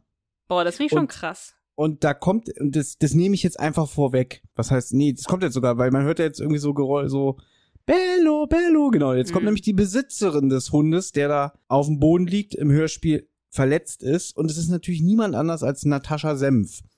Genau. das ist arme das Mädchen, Mädchen- von ganz am Anfang. Genau, in das Klößchen ein bisschen verliebt ist und die so darunter leidet, dass ihre Eltern sich haben scheiden lassen und so. Jetzt ist auch noch ihr Hund erschossen oder angeschossen. Äh, und jetzt kommt ein Move, den ich von Tim im Buch sehr, sehr schlecht finde. Mhm. Weil ich weiß, warum er es macht, aus Rücksicht. Er sagt, die arme Natascha, die ist ja so seelisch äh, gerade beeinträchtigt. Die weiß nicht, wohin mit sich. Wenn wir jetzt ihr hier zeigen, guck mal, dein Hund ist tot, dann dreht die komplett durch. Mhm. Also gehen sie zu ihr hin und Tim lügt sie an und sagt, ja, dein Hund, der ist, der, keine Ahnung, was mit deinem Hund ist. Ich nehme mal stark an, der ist weggelaufen. Der wird bestimmt eine neue Familie gefunden haben. Den geht's gut. Der liegt jetzt bestimmt irgendwo vor einem Kamin, wird gekrault und so. Und das macht er, damit sie sich besser fühlt. Mhm. Mhm. Aber er will ihr halt nicht erzählen, dass dieser Hund tot ein paar Meter weiter liegt. Und die wird dann auch ein bisschen gereizt und sagt auch zu ihm, hör auf und, und ich vermisse meinen Hund so sehr und so alles, ja. Und ich fand, ich verstehe das, warum er das macht, Hm. aber ich find's scheiße. Ja, da finde ich die Änderung im, im Hörspiel eigentlich besser, besonders für ein Hörspiel für Kinder, dass der Hund eben noch am Leben ist und dass Tim halt sagt, ja, jetzt geht sofort zum Tierarzt. Die Mutter kommt dann ja auch vorbei und die gehen dann sofort zum Tierarzt und TKKG oder TKK sagen ja auch, ja, es wird bestimmt alles in Ordnung sein mit dem Hund und so. Jetzt ist wieder alles, Mhm. jetzt wird alles wieder gut mit dem Hund. Das finde ich eigentlich für so ein Kinderhörspiel besser, als wenn der Hund jetzt tot Ja, ist. sie haben's, sie haben's das Hörspiel natürlich drastisch entschärft. Ist klar. Aber ich find's auch besser. Auf jeden Fall ist es dann so, dass ähm, die ja dann in die Villa von dem Lamster einbrechen wollen. Im Buch brechen sie auch ein und können sich dann Zutritt durch so ein, so ein ähm, offenes Kellerfenster verschaffen und gucken sich dann genau das Haus an. Es hat irgendwie zwölf Zimmer oder so und in jedem Zimmer stehen irgendwie so alte, speckige Möbel, die schon eigentlich äh, nicht mal mehr bei einem Antiquitätenhändler stehen würden und so. Ähm, und sagen dann auch, okay, der wohnt ein bisschen ranzig, ein bisschen eklig und so. Und dann kommen sie irgendwann in ein Zimmer, wo nur Waffen an der Wand hängen, so Gewehre, Kleinkaliber und Pistolen und so alles. Also, wo sie dann wirklich sagen, okay, der Typ ist ein Freak. Ja, der Mhm. Typ ist wirklich waffenbegeistert und Mhm. ähm, gucken dann auch auf den Balkon und dann sehen sie halt diesen Park, in dem auch der, der tote Hund lag und so. Und sehen dann halt, ähm, ja, der konnte das hier gut einsehen und so. Das fehlt auch alles im Hörspiel, weil als Willi probiert, dieses Fenster einzuschlagen, ertönt eine Alarmanlage. Finde ich super, aber. Ne, Tim sagt halt so, irgendwie alle diese Fenster haben Gitter an den Wänden, an den Fenstern und sowas. Wir können, kommen hier gar nicht rein. Und Willi so, ach, das hier nicht. Ratsch, macht er das, will das einschlagen und sofort geht die Alarmanlage los und die müssen alle sofort abhauen. Das finde ich eigentlich gut, weil es ist total, ähm, überraschend. Also ich habe damit nicht gerechnet oder ich würde damit nicht rechnen, weil normalerweise, wenn TKKG irgendwo einbrechen, klappt's. Also normalerweise ertönt keine Alarmanlage. Also ich finde es eigentlich ganz gut, dass die einbrechen wollen, aber sofort äh, müssen sie wieder abhauen und so. Sie sehen halt nur durchs Fenster halt diese ganzen Gewehre und Waffen an der Wand hängen. Also sage ich mal, die wichtige Information ist vermittelt. Sie leuchten hoch durch die Fenster und sehen das halt, ne? Die, also, und ja, das ist eigentlich eine Schlappe für TKKG. Auch ungewohnt, dass sie hier versagt haben, sage ich jetzt mal. Ne? Ja. Aber das ist völlig okay. Und äh, während sie dann auch fliehen, ähm, finde ich auch gut, dass Tarzan nicht mit äh, Willi meckert, weil der sagt doch, aber wir mussten doch irgendwas tun. Es geht doch um Gabi. Und dann sagt er, ja, ja, ist doch okay. Und dass er dann auch sagt, und dem, äh, wegen dem, wegen der Scheibe, wegen dem Alarm, das verklicker ich dem Glockner. Genau, so. Und jetzt geht's wirklich endlich mal auf dem Nachhauseweg. Im Buch ist es wieder ein bisschen anders, denn kommen wir noch mal auf dieses, auf diese Kette zu sprechen, diese Diamantenkette. Ah, okay, ja. Im Buch besuchen sie auch noch mal die Angelika Schmelig. Die Oh ist Gott, oh nämlich, Gott, wirklich, die Nacht geht endlos, wa? Sie, die Nacht geht endlos, richtig. Ähm, schön. Oh, die waren auch mal drei Worte von dir für eine andere Folge. Hab ich, ach, Nacht ja, geht stimmt. endlos. Stimmt, Nacht geht endlos, hatte ich auch mal, ja. Aber nicht verraten. Die werden wir auch irgendwann besprechen. Genau, weil, und da muss es wirklich schon so um, um 12 Uhr sein oder so. Dann fahren sie zu der Schmelig. Die ist gerade nach Hause gekommen von diesem Volkshochschulkurs und lustigerweise, die ist auch ein bisschen betrunken. Die hat irgendwie so Wein Oh. getrunken, die, die hat eigentlich auch gar keinen Bock auf die, aber sagt, ja, kommt rein. Und ähm, dann kommt halt raus, dann, dann reden sie auch über den Tickel unter anderem. Ähm, und im Hörspiel gibt's einen Satz von ihr später, äh, wo sie sagt, ja, der Tickel, der hat mir was geschenkt, aber ich will nichts von dem Mann. Mhm. Im Buch will sie eigentlich auch nichts von ihm, aber sie geht ein bisschen darauf ab, dass der sie so bewundert und so, ähm, so um sie rum Mhm. äh, schlawinert und, und ihr Komplimente macht und so alles. Ne? Also mhm. das, das findet sie schon geil. Das genießt sie auch. Und dann sagt sie, er hat mir was geschenkt. Was hat er ihr wohl geschenkt, Anna? Ich nehme an, die Diamantenkette. Richtig. Das ist aber schon ein krasses Geschenk. Ja, erstens das und zweitens kommt jetzt raus, alles klar, der hat gelogen. Die Kette wurde nicht geklaut. Ah. Und jetzt kommt's nämlich raus, ich sag's jetzt einfach mal, der gute Tickel im Buch will er nämlich die Versicherung betrügen. Also einerseits will er sich bei der Frau Schmelig gut darstellen dastehen, äh, darstellen lassen, Lassen. keine Ahnung. Ja. Dankeschön. Ähm, indem er ihr so ein fettes, teures Geschenk macht und gleichzeitig will er sich das Geld von der Versicherung wiederholen. Mm. Und darum ging's eigentlich bei diesem Einbruch. Ja. Und wie hat er denn eingebrochen? Also wir können das ja vielleicht jetzt schon mal. Wie hat er denn bei sich selber eingebrochen? Weil Das der war ja bei das- TKK. Das wurde Okay. nicht gesagt. Also wahrscheinlich hat er abends noch schnell ähm, sein, sein, sein Büro verwüstet und so alles und ist dann halt abgehauen, keine Ahnung. Ja, aber eigentlich darum der Einbruch. Nicht hier, also weil Okay. im Hörspiel kommt es ja so rüber, dass äh, er wirklich den Einbruch bei sich vorgetäuscht hat, ähm, wegen der Kartei. Aber in erster Linie geht's um diese, diese scheiß Collier. Okay, alles klar. Gut, jetzt auf der Fahrradtour nach Hause reden, also die bringen jetzt, jetzt ist das, wo die Karl erstmal nach Hause bringen und dann fahren Tim und Willi weiter. Und dann reden die halt so ein bisschen über mögliche Täter. Und Willi ist halt derjenige, wie so oft eigentlich, der halt auch irgendwie mal eine gute Idee hat und sagt, weißt du was, vielleicht will, wollen diese Täter nicht dem Glockner eins auswischen, weil der Glockner denkt halt, das sind vielleicht Leute, die sich an ihm rächen wollen. Mhm. Anna, darf ich dich mal ganz kurz unterbrechen? Ja, Ich habe eine Sache vergessen, sorry. Die Schmelig ist ja auch Psychologin. ja. Und es geht nicht nur um die Kette, sondern es geht auch, sie fragen sie auch so ein bisschen über so ein Täterprofil ab und so alles. Und die betreut ja die Natascha als Psychologin.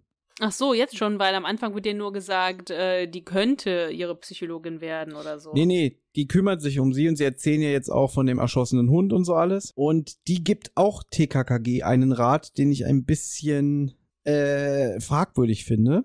Okay. weil Tim jetzt von dieser Lüge erzählt, dass er ihr gesagt hat, äh, ja, dein Hund, der wird bestimmt andere Besitzer gefunden haben und so alles.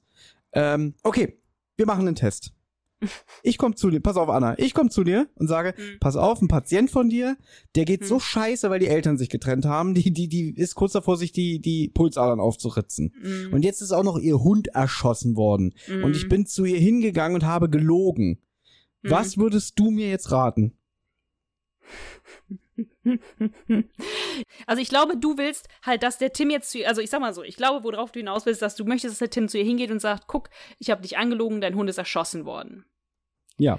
So, ich äh, bin da so ein bisschen, muss ich ganz ehrlich sagen, so ein bisschen äh, unsicher, ob ich das raten würde, ähm, weil sich dieses Mädchen auch sehr jung anhört. Also die hat sich für mich auch nicht angehört wie 13 oder so, wie, wie halt im TKKG-Alter, sondern die hat sich für mich irgendwie wie 10 oder 7 oder, also die hat sich für mich richtig jung angehört.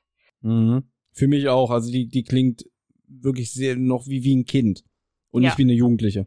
Und ich weiß jetzt nicht, ob ich denken würde, dass es hilfreich gewesen wäre, wenn Tim ja jetzt ihren erschossenen Hund in die Arme legt und sagt, guck mal hier, dein Hund wurde erschossen, ja. Das ist schon was sehr, sehr traumatisches, ähm, wenn das eigene Tier er sowieso stirbt, aber dann auch noch auf so einer ähm, sehr brutalen Weise halt äh, ja ermordet worden ist. Ich meine, das ist ja eine so eine klassische Lüge, ne, dass wenn ein Haustier stirbt, dass Eltern sagen, ja, der ist nicht gestorben, der ist halt irgendwie auf einer Farm irgendwo, ne? Und dem geht's gut da oder so. Das, das wiederum würde ich sagen, finde ich nicht so gut, weil Tod sollte man, ist ja ein no- normaler Teil des Lebens und es ist eigentlich eine, eine wäre eine gute Art, Kindern halt ähm, den Tod sozusagen näher zu bringen. Da würde ich jetzt nicht lügen. Ich weiß aber nicht, ob ich jetzt im Fall von dem erschossenen Hund sagen würde, Tim soll jetzt zurück zu ihr hingehen und ihr die Wahrheit sagen. Das weiß ich jetzt nicht, muss ich sagen. Also die Schmielig sagt einmal, man sollte zumindest die Mutter ins Vertrauen ziehen. Gut, das, das stimmt. Da würde ich, ja. Aber jetzt erzählt er ja, nee, sie hat die Idee.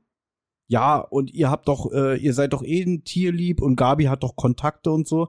Und sie rät, ihr werdet ihr einen neuen Hund besorgen. Ihr Ach werdet so, das Tier okay. ersetzen. Also quasi, ihr werdet an dieser Lüge festhalten, dass, dass äh, der Hund ein besseres Zuhause gefunden hat und ihr werdet den Hund ersetzen. Das fand ich auch ein bisschen komischen Rat von der Psychologin.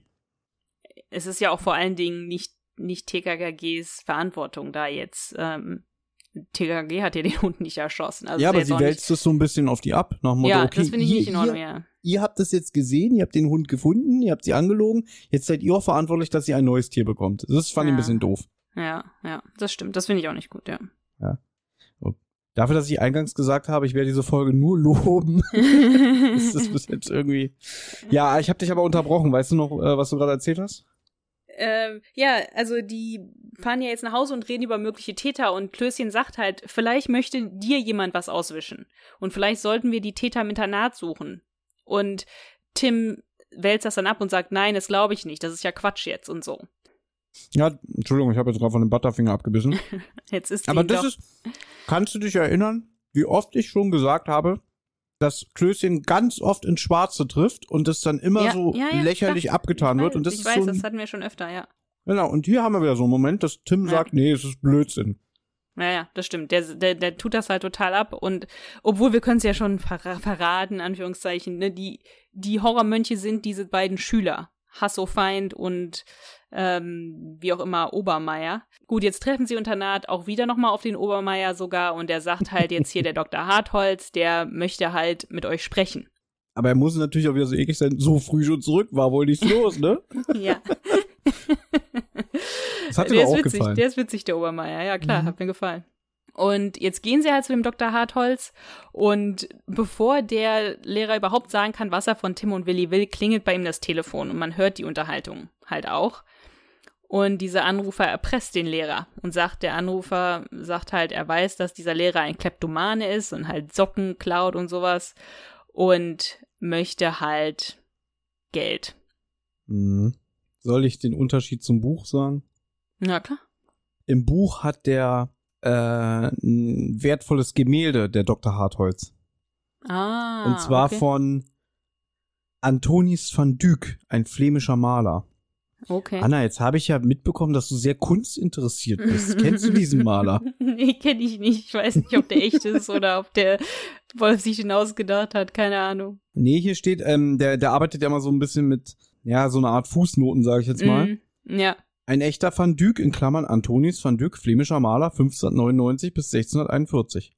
Okay. Also wird es ihn wohl echt gegeben haben. Den wird es wohl echt geben. Ja, es ist ja auch immer so Wolfs Auftrag gewesen, so ein bisschen Leute zu äh, Genau, erziehen. indem er auch mit so ganz vielen Fremdworten immer um sich äh, wirft und die dann auch ähm, erklärt werden. Auf jeden Fall, ja, dieses, dieses Bild wird dann auch gesagt, irgendwie, dass, dass das äh, auch wertvoll ist und dass der Harthold selber nicht weiß, was er damit machen soll. Soll es spenden an ein Museum, soll er es äh, an einen privaten Sammler veräußern oder soll er sich daran selbst erfreuen, weil er das geerbt hat? Ach so, okay. Mhm. Genau. Und während im Hörspiel der Erpresser, der der Tickel mit verstellter Stimme ist, Ja, wer Ähm, gut aufpasst, kriegt, merkt es auch, ne? genau, der will halt Kohle und im Buch will er dieses Buch haben. Dieses Bild. Ja. Mhm. Äh, Buch sei schon, dieses Bild, genau. Mhm. Stand wohl anscheinend auch in der Kartei. Aber ich find's auch lustig, halt dieses, diese Idee vom Kleptomane, ne? Das ist halt auch irgendwie so ein. Das kommt bei TKKG auch, glaube ich, öfter vor. Aber das kommt sowieso in so, weiß ich nicht, in so Popkult Popkultur oder weiß ich nicht, kommt das ja öfter vor, als gäbe es irgendwie so total viele Kleptomanen, die rumlaufen und irgendwie Socken klauen oder so. Ähm, das ist jetzt nicht irgendwas, was so, häufig, was so häufig ist, dass jeder Zweite jetzt hier irgendwie äh, krampf, äh, krankhaft Socken klaut oder sowas. Also das ist halt Ja. nicht irgendwie. Aber ich sag mal so, für, wieder für ein Ja, Jugend-Kinder-Hörbuch, klar. ja, ist es natürlich eine, das ist leicht zugänglich, sag Klar, ich mal. natürlich ist das leichter zugänglich, als jetzt zu erzählen, dass der irgendwelche Depressionen mit Suizidgedanken oder sowas hat oder so, ne? Klar. Na klar. Auf jeden Fall wirfte dieses Telefonat den Dr. Hartholz so aus der Bahn, dass er auch vergessen hat, dass die Jungs im Zimmer stehen. Und Mhm. als er dann auflegt, dreht er sich auch um, so, was, was macht ihr denn hier? Ähm, und da finde ich aber auch gut, dass Tim so sagt irgendwie, ja, sie haben uns doch gerufen. Ach ja, ach ja, und äh, habt ihr gelauscht? Nein, haben wir nicht. Und so, na gut, äh, das war eine Bekannte von mir. Äh, ja, schönen Abend noch, ne? Weißt du? ja.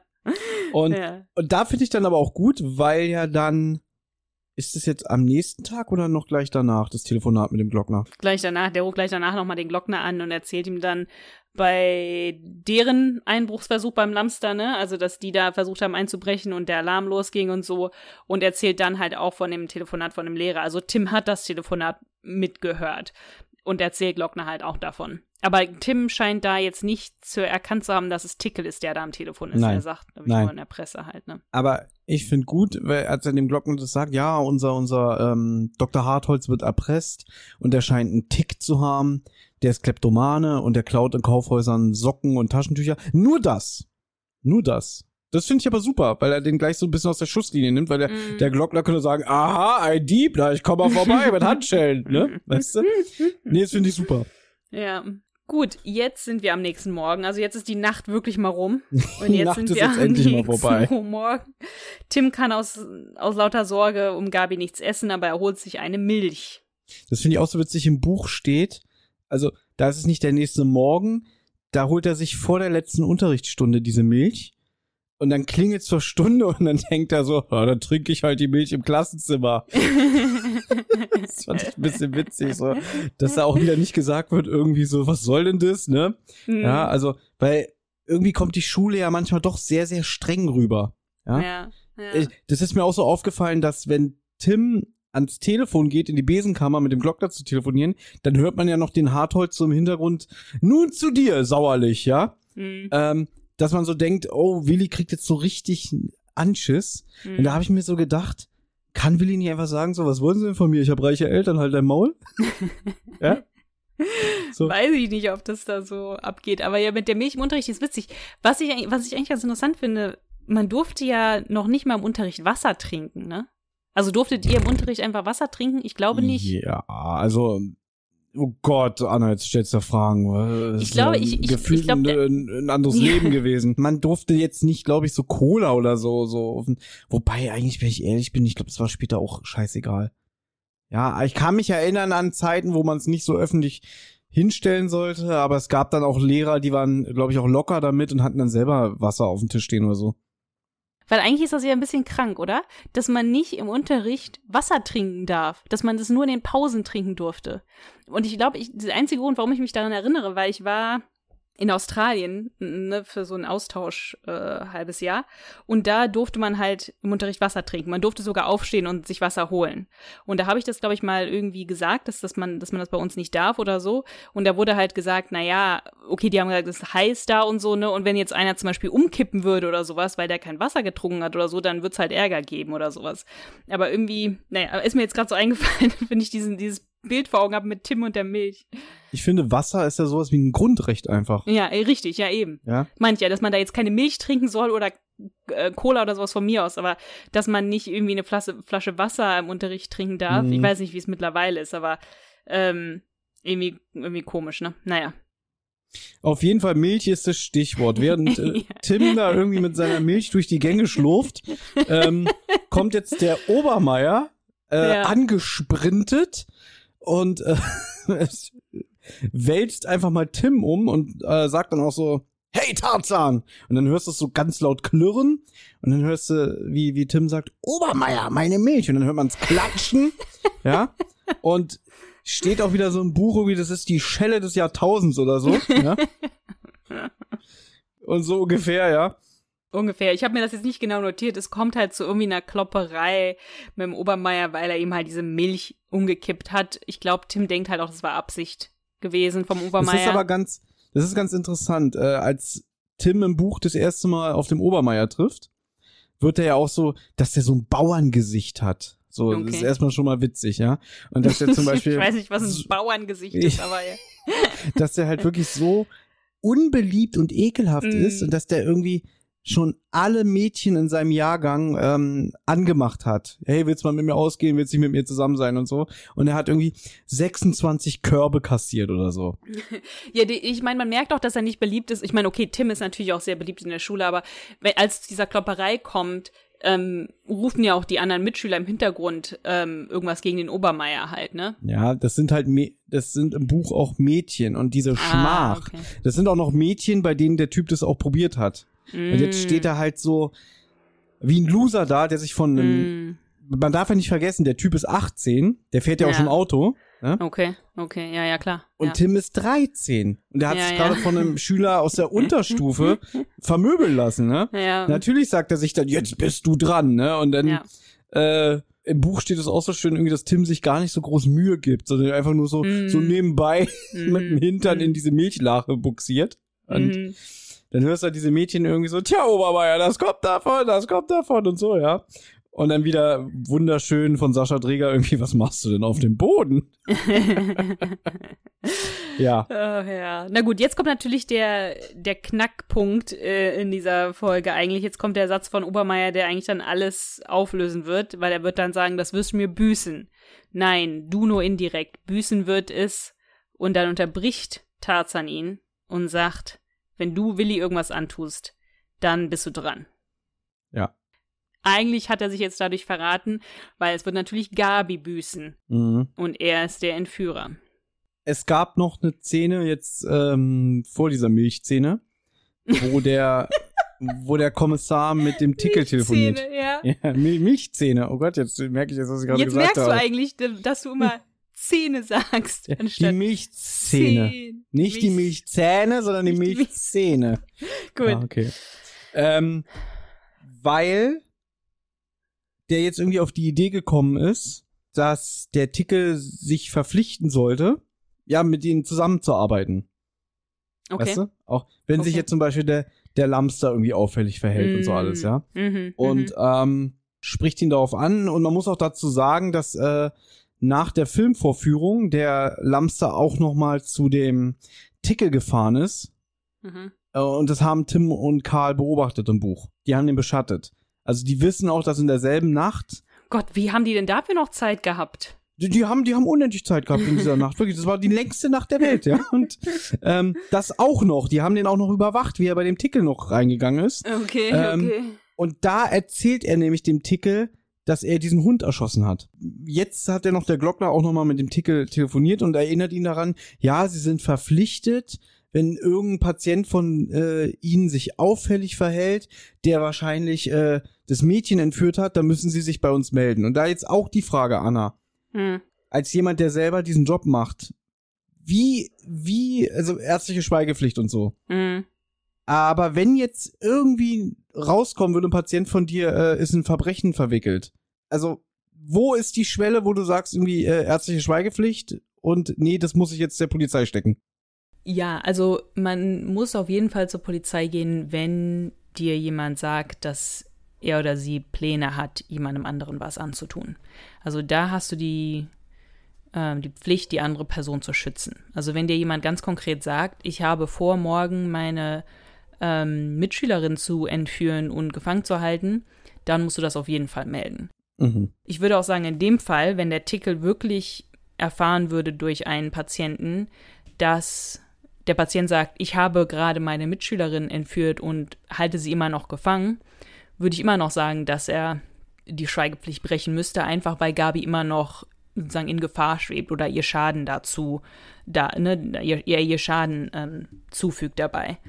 Ja. Ähm, aber wenn jetzt zum Beispiel einer einfach nur sagt, ne, du hast da jetzt einen Jugendlichen sitzen, der sagt, boah, ne, ich habe Fantasien, dass ich meine Mitschülerin entführen würde oder sowas, oder ich bin gerne ein Revolverheld und ähm, stelle mir vor, weiß ich nicht, Leute umzubringen oder so. Und wenn man dann fragt, ja, hast du Pläne, das irgendwie zu machen?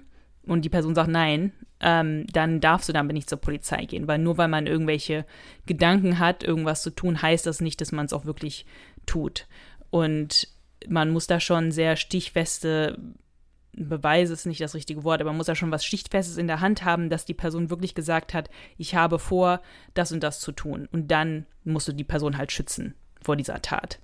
Und wenn dir einer, wenn dir einer erzählt, ich habe äh, auf Hunde geschossen, Ja, das mit dem auf Hunde geschossen ist ein bisschen schwieriger. Das, da würde ich sagen, das ist so ein bisschen eine Grauzone, wo ich nicht hundertprozentig weiß, was man machen müsste. Und was man da auch immer machen würde, ist sich halt mit anderen Leuten beraten. Ne? Also in so einem Fall würde man auf jeden Fall irgendwie mit anderen Kollegen sprechen mhm. und fragen, was die meinen. Oder vielleicht würde man, wenn man zum Beispiel irgendwie in einem Krankenhaus oder sowas arbeitet, würde man da auch irgendwie eine Abteilung haben, mit der man sich beraten kann, die einem dann helfen kann und sowas. Weil ich sag mal so, solche Sachen passieren sehr selten, dass man Patienten, also man hat nicht irgendwie tagtäglich Patienten, die einem dauernd erzählen, was sie für schlimme Verbrechen getan haben. Also ich nehme mal an, in der Forensik ist das natürlich was anderes, aber wenn man jetzt nicht mit, und, und da sind die Taten wahrscheinlich schon bekannt und so. Ähm, aber wenn man jetzt normal mit Patienten in der Therapie arbeitet, ist es sehr selten, dass die einem erzählen, dass sie jetzt ähm, tagtäglich Hunde erschießen oder so. Aber wenn dir jetzt einer erzählt, er hat vielleicht mal als Kind irgendwie einen Hund umgebracht oder sowas oder ähm, vor langer Zeit oder so, da wird so auf jeden Fall nichts machen. Wenn jetzt einer aber so ist wie der, wie heißt er, der Lamster, Ja. der halt wirklich aktiv Hunde erschießt und, und ne, anderer Leute Hunde auch noch und sowas. Da bin ich mir nicht so ganz sicher, was man da machen würde. Da könnte ich mir sogar vorstellen, dass man das schon melden muss, einfach weil der dadurch schon so ein bisschen eine Gefahr darstellt. Aber da kann ich es nicht so hundertprozentig sagen. Mhm. Okay. Aber ich nehme an, in diese Situation bist du noch nie gekommen. Ich bin noch nie in die Situation gekommen, wo jemand gesagt hat, ich habe vor, dieses und dieses schwerwiegende Verbrechen zu begehen, also ein Mord oder sowas, ähm, und ich dann damit zur Polizei gehen musste. Das nicht. Ähm, ich hatte aber Fälle, wo Leute halt erzählen, dass sie halt Gedanken haben, dass sie Leuten was antun wollen, zum Beispiel oder so, aber jetzt gar keine Pläne haben, das auszuführen. Ähm, es gibt ja auch eine Art von Zwangsstörung, wo Leute so Bilder ähm, in den Kopf kriegen oder halt auch Gedanken, dass sie jemandem was antun könnten und vor diesen Bildern und Gedanken aber extreme Angst haben und halt auch sagen, ich will das nicht machen, ich will das auf gar keinen Fall machen, aber ich kriege immer diese Bilder wieder in den Kopf und so. Und das, da würde man natürlich auch nicht zur Polizei gehen, weil das überhaupt nicht damit zusammenhängt, dass sie wirklich irgendwas tun würden, sondern ähm, das ist einfach eine, ja, eine Art von Zwangsstörung, wo man halt immer und immer wieder diese schrecklichen Bilder in den Kopf kriegt und halt richtig Angst davor hat, dass man das tun könnte, aber eigentlich überhaupt nicht vorhat, das zu tun. Also das hatte ich schon. Ähm, ich hatte auch einen, also ich, ich persönlich hatte den Fall nicht, ich habe nur in der Klinik gearbeitet mit Leuten mit ähm, Schizophrenie und da war eine Patientin, die ihren Hund umgebracht hat. Und es war schon krass, also das war schon was, worüber wir auch geredet haben und so und was macht man da und sowas. Aber das wurde jetzt zum Beispiel nicht der Polizei gemeldet. Mhm. Ja, also das war das Einzige, ähm, wo ich da mal so ein bisschen in Kontakt mitgekommen bin. Aber es ist nicht irgendwas, womit ich irgendwie tagtäglich zu tun habe. Nein. Mhm. Äh, ja. Okay. Aufgrund dieses Gesprächs mit dem Glockner, wo der Artikel dann auch wirklich nervös auflegt und denkt, das kann doch nicht sein, dass dieser Scheißkommissar alles weiß, ja, Mhm. ähm, wird er jetzt leichtsinnig und ruft den Tickel an mit verstellter Stimme und sagt, ich weiß, dass du gestern Abend diesen Hund ermordet hast. Und ich will Moment mal, 100.000. Glockner ruft den. Wer ruft, wer ruft den Nein, Titel? nein, nach dem Gespräch mit Glockner Ja. ruft der Tickel Ach den so. äh, Lamster Lamster an Mhm. und sagt, ich weiß, dass du den Hund ermordet hast, ich will 100.000 von dir. Hm. Ja. Und später kommt heraus, dass in diese Information kann ja nicht in der Kartei stehen, die ja geklaut wurde, Hm. weil das erst danach war Ja. mit dem Hund. Ja, ja, genau. Nach dem Genau. Einbruch. Es kommt auch noch was anderes, denn während im Hörspiel Gabi zwei Sätze hat, wird sie im Buch sind wir zweimal ähm, bei Gabi in ihrem Gefängnis. Ah, Und daher okay. auch der Titel der Folge Gefangen in der Schreckenskammer. Mhm. Ähm, das ist mir jetzt erstmal so bewusst geworden, warum heißt diese Folge eigentlich Gefangen in der Schreckenskammer, wenn wir eigentlich nur die ganze Zeit nachts mit Tim, Karl und Klößchen unterwegs sind. ja. Gabi befindet sich in so einem Raum, der stockdunkel ist, also wirklich gar kein Licht und ähm, irgendwo ganz abseits und so, ähm, hat dann auch Panik und, und nicht mal irgendwie, hat auch noch ihren Anorak und ihre Schuhe an und da ist irgendwie so ein Bett mit so alten vergilbten Decken und so alles. Und nächsten Tag, wahrscheinlich jetzt nach dem, nach der ganzen Sache mit der Milch, Mhm. bekommt sie jetzt Besuch, denn ihre Entführer kommen. Also wieder diese beiden Typen mit den Skelettmasken und den Kutten. Ähm, das ist jetzt ein bisschen heftig, muss ich ganz ehrlich sagen. Die, die, die haben so eine Sporttasche dabei und zuerst holen sie eine Plastikschachtel raus, die so ein bisschen durchsichtig ist. Und da ist eine Vogelspinne drin. Okay. Und die soll, die soll Gabi anfassen. Das macht sie natürlich nicht. Also sie schreit zwar irgendwie, sie liebt alle Arten von Tiere, aber das macht sie nicht. Und dann lassen sie davon ab und dann stellen sie so diese Schachtel auf den Boden. Und jetzt äh, bieten sie ihr an, ja, du hast jetzt die Wahl. Wir haben hier einmal eine Spritze mit Heroin Okay. oder einen Revolver und wir spielen russisch Roulette. Was ist Wow. dir lieber? Wow, okay, krass. Ja, das ist schon krass. Ja, Gabi kann jetzt wählen, ob sie entweder mit Heroin äh, äh, gespritzt wird oder ob Mhm. man ihr eine Waffe an die Schläfe hält äh, mit russisch Roulette. Russisch Roulette kennst du, brauche ich dir nicht erklären. Ja, was würdest du wählen? Ich glaube auch das russisch Roulette, weil ich mal gehört habe, sobald man einmal irgendwie mit Heroin in Berührung kam, kommt man nie wieder davon Das weg. stimmt nicht. Nein, ich würde auf jeden Fall Heroin nehmen.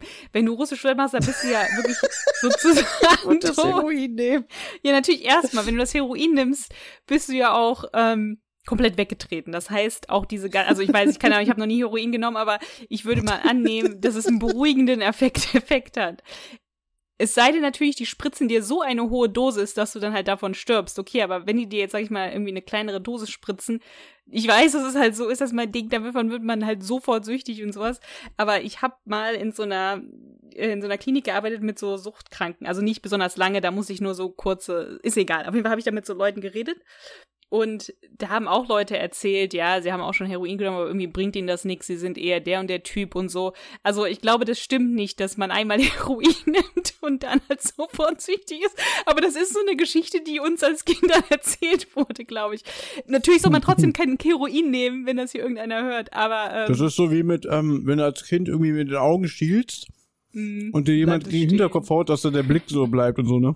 Das wurde mir nicht erzählt, aber ja, ich weiß, dass es Kindern erzählt worden ist. Ja, aber ich glaube, ich würde das Heroin nehmen, aber gut. Ähm, was nimmt Gabi Kann, denn? mir, kann ich mir richtig vorstellen. Möchtest du die Spritze mit Heroin oder Heroin? Wow.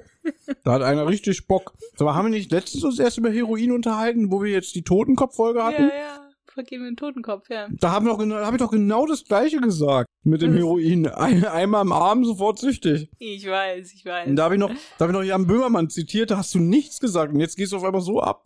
Na, ich gehe nicht ab. Ich will nicht sagen, dass man Heroin nehmen soll, um Gottes Willen. Aber wenn ich jetzt die Wahl habe zwischen Waffe an den Kopf und äh, womöglich erschossen oder ähm, eine Ladung Heroin, ja dann in dem Falle würde ich Also- das Heroin wählen. Also, liebe Hörer, Anna rät dazu, nehmt Heroin. Nein, um Gottes Willen, um Gottes Willen. Mhm.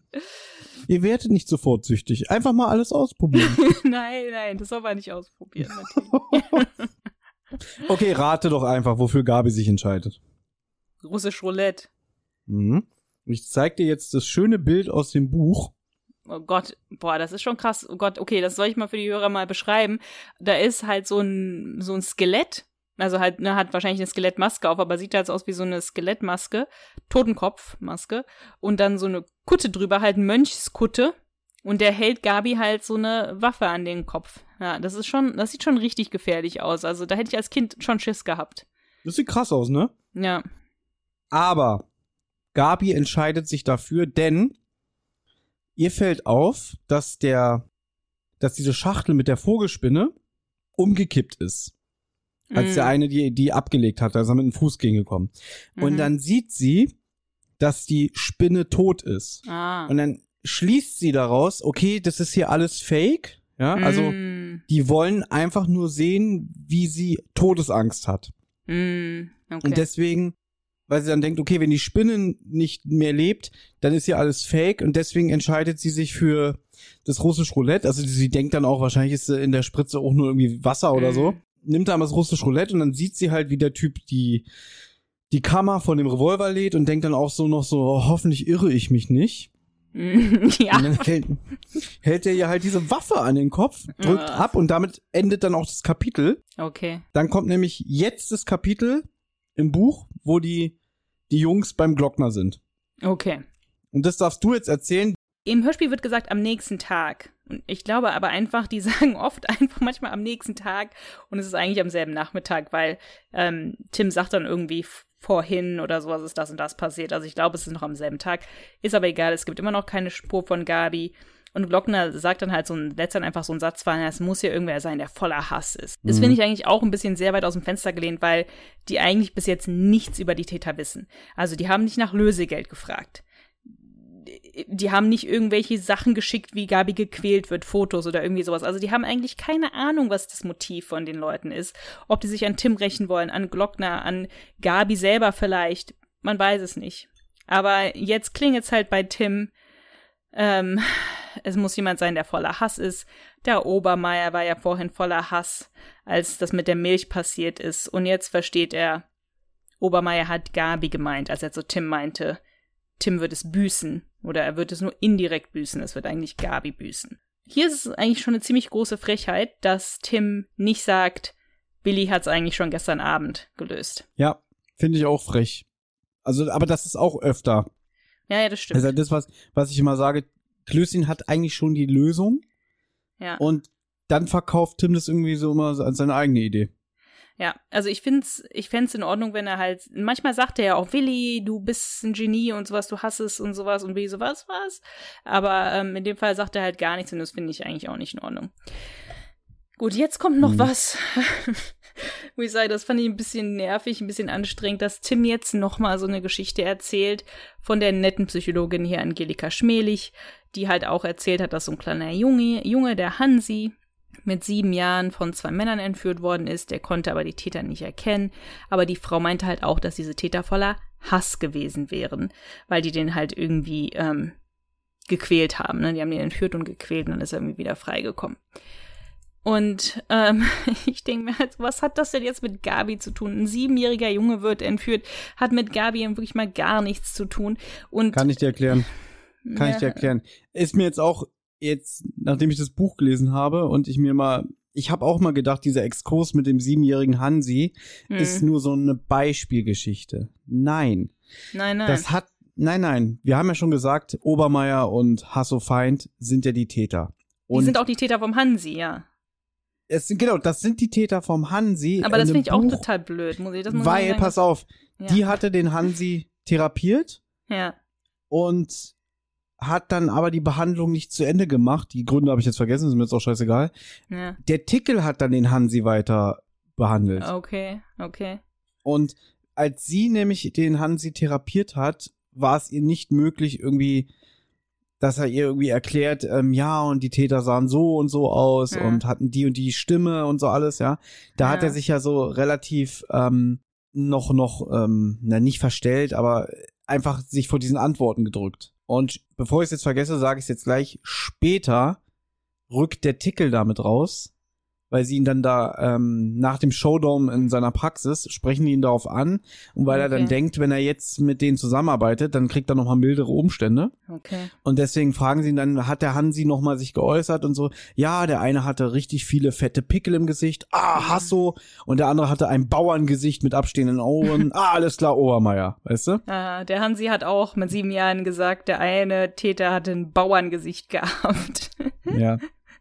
Gut, ich meine, in dem Falle sagt das die Schmählich ja später. Also es kommt ja dann später, dass die Schmählich sagt, ja, ja, der, also wenn die später mit dem Re mit der reden, dann sagt sie, ja, ja, der hat den einen Täter so beschrieben, den anderen so. Übrigens, im Buch war wieder auch eine schöne Stelle, wo ich Hm. dachte, äh, Stefan Wolfer stimmt mit dir nicht. ähm, ich kann es ja mal kurz vorlesen. Mm, Von den beiden Peinigern lieferte Hansi allerdings eine ziemlich ungenaue Beschreibung, was vielleicht daran liegt, dass sich seine Seele nicht erinnern will. Hansis Eltern hätten Strafanzeige erstattet gegen Unbekannt. Aber dazu kam es nicht mehr, denn der Vater verunglückte schwer. Er verlor einen Unterschenkel.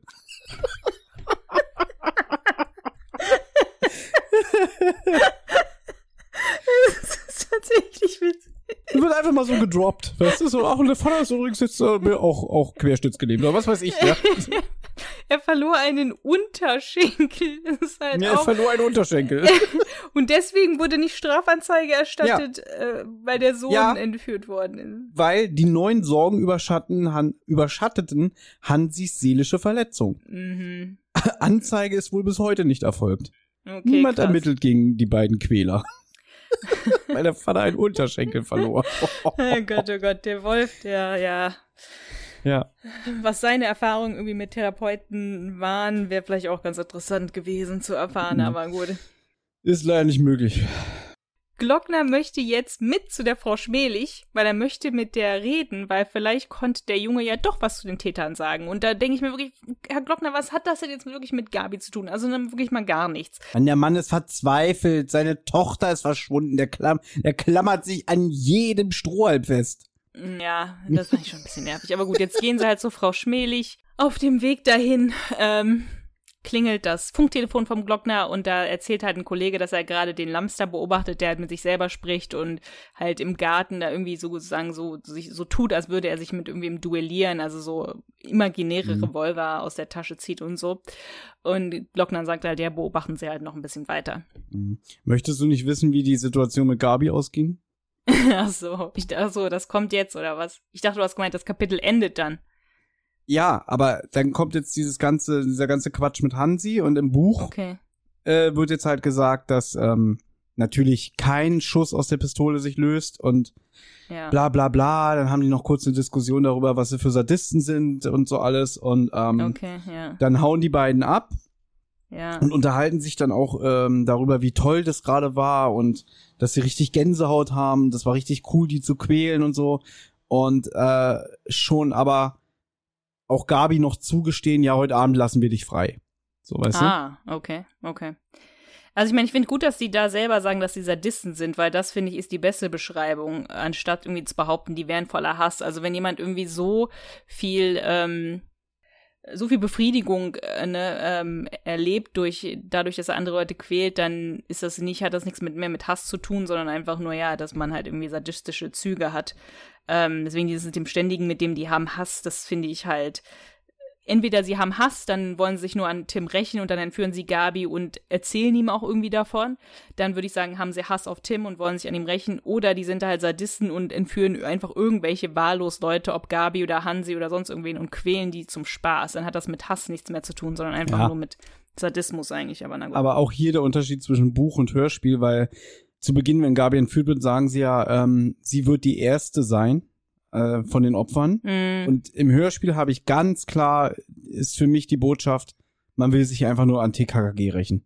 ja, ja, das stimmt. Aber deswegen finde ich das halt mit der Sache mit Hansi dann unnötig. Also das mit Hansi hätte für mich komplett rausgehen äh, können und müssen ja, aber das, eigentlich. das war so quasi, Hansi war der Pilot. Ja, also ja, ich das verstehe, aber das, sie treffen jetzt auf Frau Schmelig und die sagt halt da, ne, dass sie jetzt gerade auf dem Weg zu Tickel ist, weil der wollte ihr was schenken, sie will es aber nicht und dann sagt Lockner, okay, wir fahren sie zum Herrn Tickel und auf Mhm. dem Weg dorthin sprechen wir dann halt und dann fragen sie halt nach Hansi und da sagt die Frau Schmelig das, was du sagst, dass der Tickel eigentlich beschrieben hat, dass der Hansi sich dann halt doch erinnert hat und beschreibt halt auch diese Typen und dann passt das halt haargenau auf den Obermeier Mhm. und den Ja. anderen. Aber hier der, der Typ, der sich per Funk beim Glockner gemeldet hat, Hm. der hatte ja erzählt, dass der Lamster in seinem Hm. Vorgarten, die beobachten ihn ja trotzdem, auch wenn Glockner inzwischen davon ausgeht, dass er nicht der Täter ist, Mhm. der Gabi entführt hat.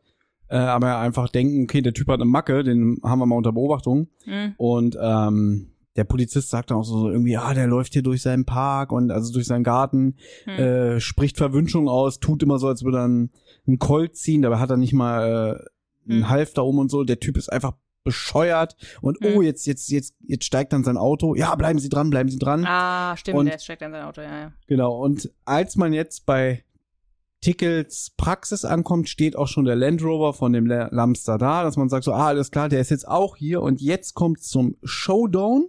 Mhm. Denn als sie sich zu der Praxis begeben, hört man nämlich den Lamster schreien, dass er halt dem Tickel auf den Kopf zusagt, pass mal auf, du bist der hinterhältige Erpresser, weil ich habe gestern Abend einen Anruf bekommen, ähm, man will 100.000 Mark von mir oh, und man hat mich auf die Sache mit dem Hund angesprochen und das kann gar nicht in der Kartei gestanden haben, weil das habe ich Ihnen erst heute Nacht erzählt. Und Sie sind ein gemeiner Erpresser. Und der Tickel immer, aber, aber mein lieber Lamster, mein, äh, nehmen Sie doch mal die Revolver weg, ja. Und ähm, während im Buch es natürlich wieder ein bisschen ausschweifender ist, dass Tim den einmal quer durch den Raum komplett an die ganzen Regale, wo die Karteien drin sind, schmeißt. Mhm. Geht er hier einfach rein und entwaffnet den ganz kurz und dann sagt auch noch der Herr Glockner so, Tim nicht, na, ich muss ihm doch den Revolver aus der Hand schlagen, ja. Mhm. Äh, aber ein bisschen mehr passiert auch, weil der schreit auch wieder rum, "Äh, mein Arm, lass meinen Arm los. Also das ist auch so, so, so ein klassischer Move, ne? Hört man auch in jedem zweiten TKG-Hörspiel. Aua, Ja. mein Arm. Ja, und jetzt kommt halt wirklich raus, der Tickel ist einfach ein scheiß Erpresser. Mhm. Der, also hat niemand eingebrochen, sondern er hat einfach ähm, so getan, als wäre in, im Hörspiel ist es so, der hat so getan, als wäre jemand eingebrochen, damit er dann sagen kann, dieser, dieser Typ, der eingebrochen hat, ist der Erpresser von seinen Patienten, aber eigentlich ist er selber einfach der Erpresser von seinen Patienten Mhm. und fertig. Genau. Ja, jetzt müssen sie sich um Gabi kümmern. Also das, das Tickel-Problem ist sozusagen jetzt geklärt. Oder der, ne, der Tickel-Fall. Und jetzt müssen sie halt noch Gabi finden. Ja, und im Buch ist es wieder so, dass sie komplett die ganze Stadt abradeln und nach dem Auto von vom Obermeier suchen. Äh, und äh, es kommt ihnen natürlich auch mal wieder der Zufall zu Hilfe, ähm, denn sie begegnen Natascha, sowohl im Buch als auch im Hörspiel. Und jetzt ist nämlich ganz interessant, das Cover von der Folge zeigt ja, wie Tim in, in Großaufnahme vor so einem komischen Haus steht, was total dunkel ist und man sieht oben am Fenster, wie sich irgendwie zwei Gestalten ja prügeln. Der eine hat irgendwie einen Stock in der Hand oder so. Mhm. Äh, und man sieht ja auch im Hintergrund den Mond, ne? Also es ist ja schon Mhm. dunkel. Ne? Und Mhm. das wird auch jetzt hier alles so beschrieben. Und mir ist jetzt auch erst aufgefallen, dass Gabi ist ja entführt, aber man sieht ja im Hintergrund drei Gestalten auf ihren Fahrrädern. Ah. Ja, und da habe ich mich so gedacht, so Moment mal, Hm. Gabi ist doch entführt, warum sehen wir denn drei Leute auf dem Fahrrad und Tim ist ganz vorne? Ja, weil das, das ist die Natascha. Hm, okay. Fand ich jetzt ganz schlüssig und so weiter und so fort. Ja. Und Ja. ähm, ich kann dir auch erklären, was die beiden da am Fenster machen. ja. Die streiten sich. Die Ah, sind sich okay. nämlich uneinig, Gabi zu entlassen oder nicht. Äh, entlassen, also in die Freiheit zu entlassen, ja. Und um auch das jetzt abzukürzen, Tim betritt dieses Gebäude und sagt dann auch so, ui, ihr seht ja grausig aus, ist der Fasching noch nicht vorbei, ne? Mhm. Es kommt zu einem kurzen Handgemenge. Also, weiß ich nicht, Obermeier fliegt an die Wand rechts, Feind Mhm. fliegt an die Wand links. Und dann Mhm. auf die Frage hin, wo befindet sich Gabi? Ja, in diesem einen Raum. Alle gehen hinein. Gabi wird befreit. Und wenn du jetzt nichts mehr zu sagen hast, sind wir am Ende. Ja, was ist dein Fazit? Wie ich schon eingangs gesagt habe, ist das so mein, mit mein erster Berührungspunkt zu TKKG. Ja. Was ich an der Folge mag, ist zum Beispiel auch diese Internatsatmosphäre, die hier besonders hochkommt. Das finde ich ein bisschen schade, dass in vielen Folgen das gar nicht so rüberkommt. Also das, ich habe, glaube ich, weil das so so mit einer der ersten Folgen war, die ich gehört habe, immer gedacht, dass viel auch im Internat spielt. Später habe ich erfahren, nee, die sind ja eigentlich immer nur unterwegs, weißt du? Hm. Ja. Ähm, aber ich mag diese Internat Internatsatmosphäre hier. Ich mag auch die, auch wie der Lehrer mit denen umspringt und das Du Tim magst es sehr immer, wenn ein Lehrer irgendwie ähm, so ein bisschen hochgestochen ist und so, ne? Und Tim dann so ein bisschen mit dem ähm, so Krawall hat, so. Das mal, es gibt ja. Ja. noch andere Folgen, wo du das sehr gerne magst. aber das kommt dann auch immer auf den Sprecher an, natürlich. Ja, klar. Ja, ja, klar. Und ähm, generell ähm, muss man auch sagen, das war hier heute eine Premiere, wir, denn wir haben die erste Fol eine eine Folge mal besprochen, in der Gabi entführt wird. Mhm, ja. Ja. Und für mich ist das hier die, die Folge, in der Gabi entführt wird. Sie wird natürlich Mhm. schon viel, viel früher in der Serie entführt. Aber deswegen, wenn, wenn, wenn ich irgendwo höre, ach, Gabi wird entführt, ist es, ist das für mich die ultimative Gabi-Entführungsfolge. Okay. Auch weil man nicht weiß, was mit ihr ist, weil das Hörspiel sich da ja sehr bedeckt hält und ich mag die Atmosphäre, ich mag die, die Musik, ich mag die Sprecher, ich finde das Hörspiel sehr gut äh, produziert und ich mag es halt, dass es so sehr, sehr schlüssig in sich ist. Der, der rote Faden wird bewahrt, es gibt wenig Abschweifung und so und ähm, auch wenn wir jetzt viel gemeckert haben, irgendwie, warum benimmt sich der Tickel so komisch und so alles, ist es Hm. für, für die TKKG-Welt ist es sehr stimmig, Mhm. muss ich sagen. Und ja, es ist nach wie vor immer noch eine meiner absoluten Lieblingsfolgen. Also Mhm. definitiv in meinen persönlichen Top 3. Mhm. Da wird sie auch immer bleiben. ähm, und es hat mir jetzt auch wirklich Spaß gemacht, äh, die Folge jetzt in der Vorbereitung wieder zu hören und auch das Buch zu lesen. Wie gesagt, das Buch hat mich jetzt nicht enttäuscht. ja. Also für mich eine ganz klare Empfehlung. Ja, also ich muss auch sagen, was mir in der Folge sehr gefällt, ist, dass sie sehr witzig ist. Also sehr viele witzige Sprüche von vielen Charakteren. Glockner ist auch dabei, auch wenn es, sage ich mal, eher bei ihm so ein bisschen absurde Sachen sind, die er sagt, die ich ganz witzig finde. Tim aber natürlich ähm, gut drauf, aber auch ja Obermeier auch gut drauf. Ähm, finde, das gefällt mir natürlich immer gut. Man weiß halt auch wirklich die ganze Zeit nicht, was mit Gabi ist, was das Ganze natürlich auch ein bisschen spannend macht. Aber ich hätte mir schon gewünscht, dass es mal eine Szene gibt, ja, wo Gabi wo Gabi beschreibt, wie es da, was da bei ihr los ist und so. Ähm, auch die ganze Sache halt mit dem Tickel finde ich halt so absurd, dass es dann schon wieder witzig ist, dass der so seine eigenen Patienten erpresst. Das ist natürlich ein Handlungsstrang, der eigentlich mit der ganzen Gabi-Entführung nichts zu tun hat. finde ich jetzt nicht so schlimm, dass das noch da reinkommt, weil ansonsten hätte man eigentlich auch, glaube ich, nichts zu erzählen, ne? Also weil man ja irgendwie nichts von den Entführern weiß. Ähm, ja, das so super schnelle Ende mit Gabi, dann auf einmal diese Auflösung, dass, dass Natascha irgendwie sagt, ja, ich habe ja hier das Auto da und da im Industrieviertel gesehen und dann weiß nicht, was das junge Mädel da im Industrieviertel macht, aber das finde ich ein bisschen schade, dass dann diese Auflösung vielleicht ein bisschen sehr schnell ist. Das hätte vielleicht ein bisschen detaillierter sein können.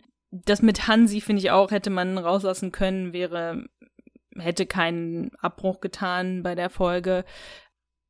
Aber ist in Ordnung. Im Großen und Ganzen natürlich eine sehr unterhaltsame, also ich stimme zu, dass es eine sehr, sehr unterhaltsame Folge ist, sehr witzig, ähm, spannendes Thema und ähm, und ganz interessant halt natürlich mit dem Psychologen und so weiter. Ich finde sowas eigentlich immer ganz interessant.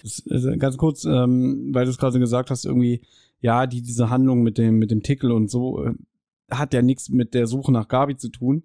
Ähm, und das wird im Buch selbst eigentlich ganz gut äh, zusammengefasst. Hm. Ähm, ich lese mal ganz kurz vor. Das ist, nachdem die, glaube ich, bei dem Hartholz aus dem Büro gehen, äh, aus seinem Zimmer, nach dem, nach dem Anruf, dann denkt Tim, Unfasslich, was das an diesem Abend geschehen war. Gabi verschwindet, spurlos. Tickets Einbrecher leiert Erpressung an. Der beknackte Lamster erschießt, wahrscheinlich, den armen Bello. Tickel empuppt sich, was die Brillantkette betrifft, als Versicherungsbetrüger. Und der untadlige Hartholz ist in Wahrheit ein tadelnswerter Sockendieb.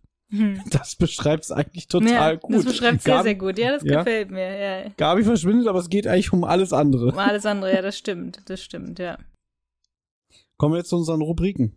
Ja, Fangen wir an mit Karl. Wie nützlich war Karl?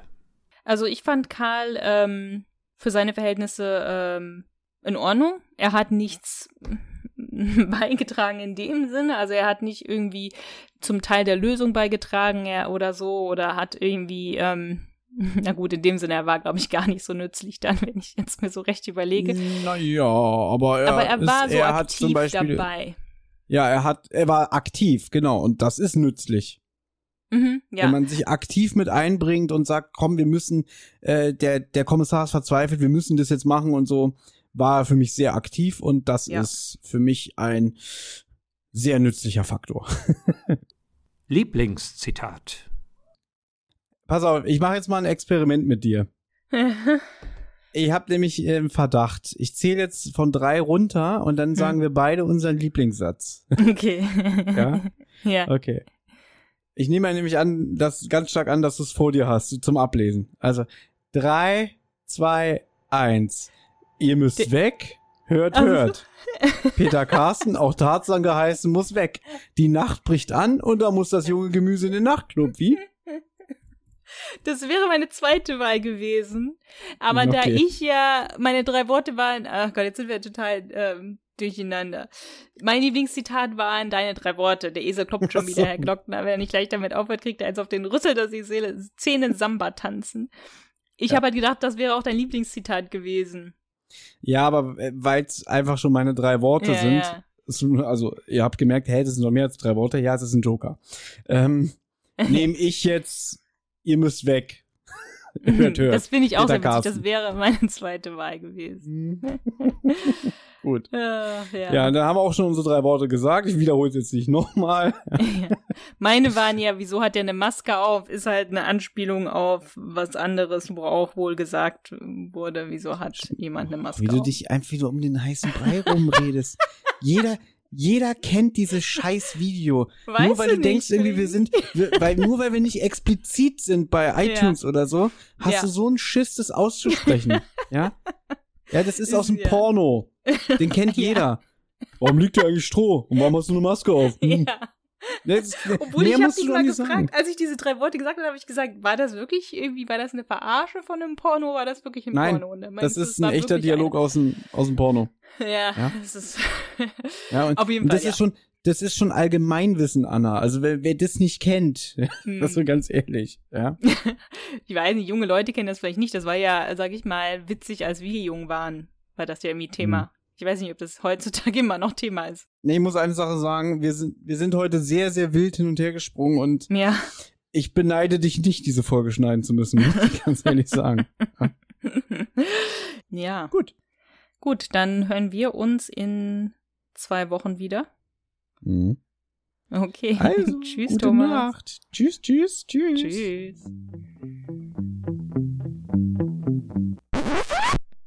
Hey, Amigos, hier ist nochmal Tim. Die Abenteuer von Anna, Thomas und TKKG gehen in der nächsten Folge weiter. Wer bis dahin Feedback, Fragen oder auch einfach nur loblos werden möchte, kann das gern tun. Zum Beispiel per E-Mail unter tosendehollywoodschaukel at gmail.com, per Instagram unter tosendehollywoodschaukel oder per Twitter unter tosendeh.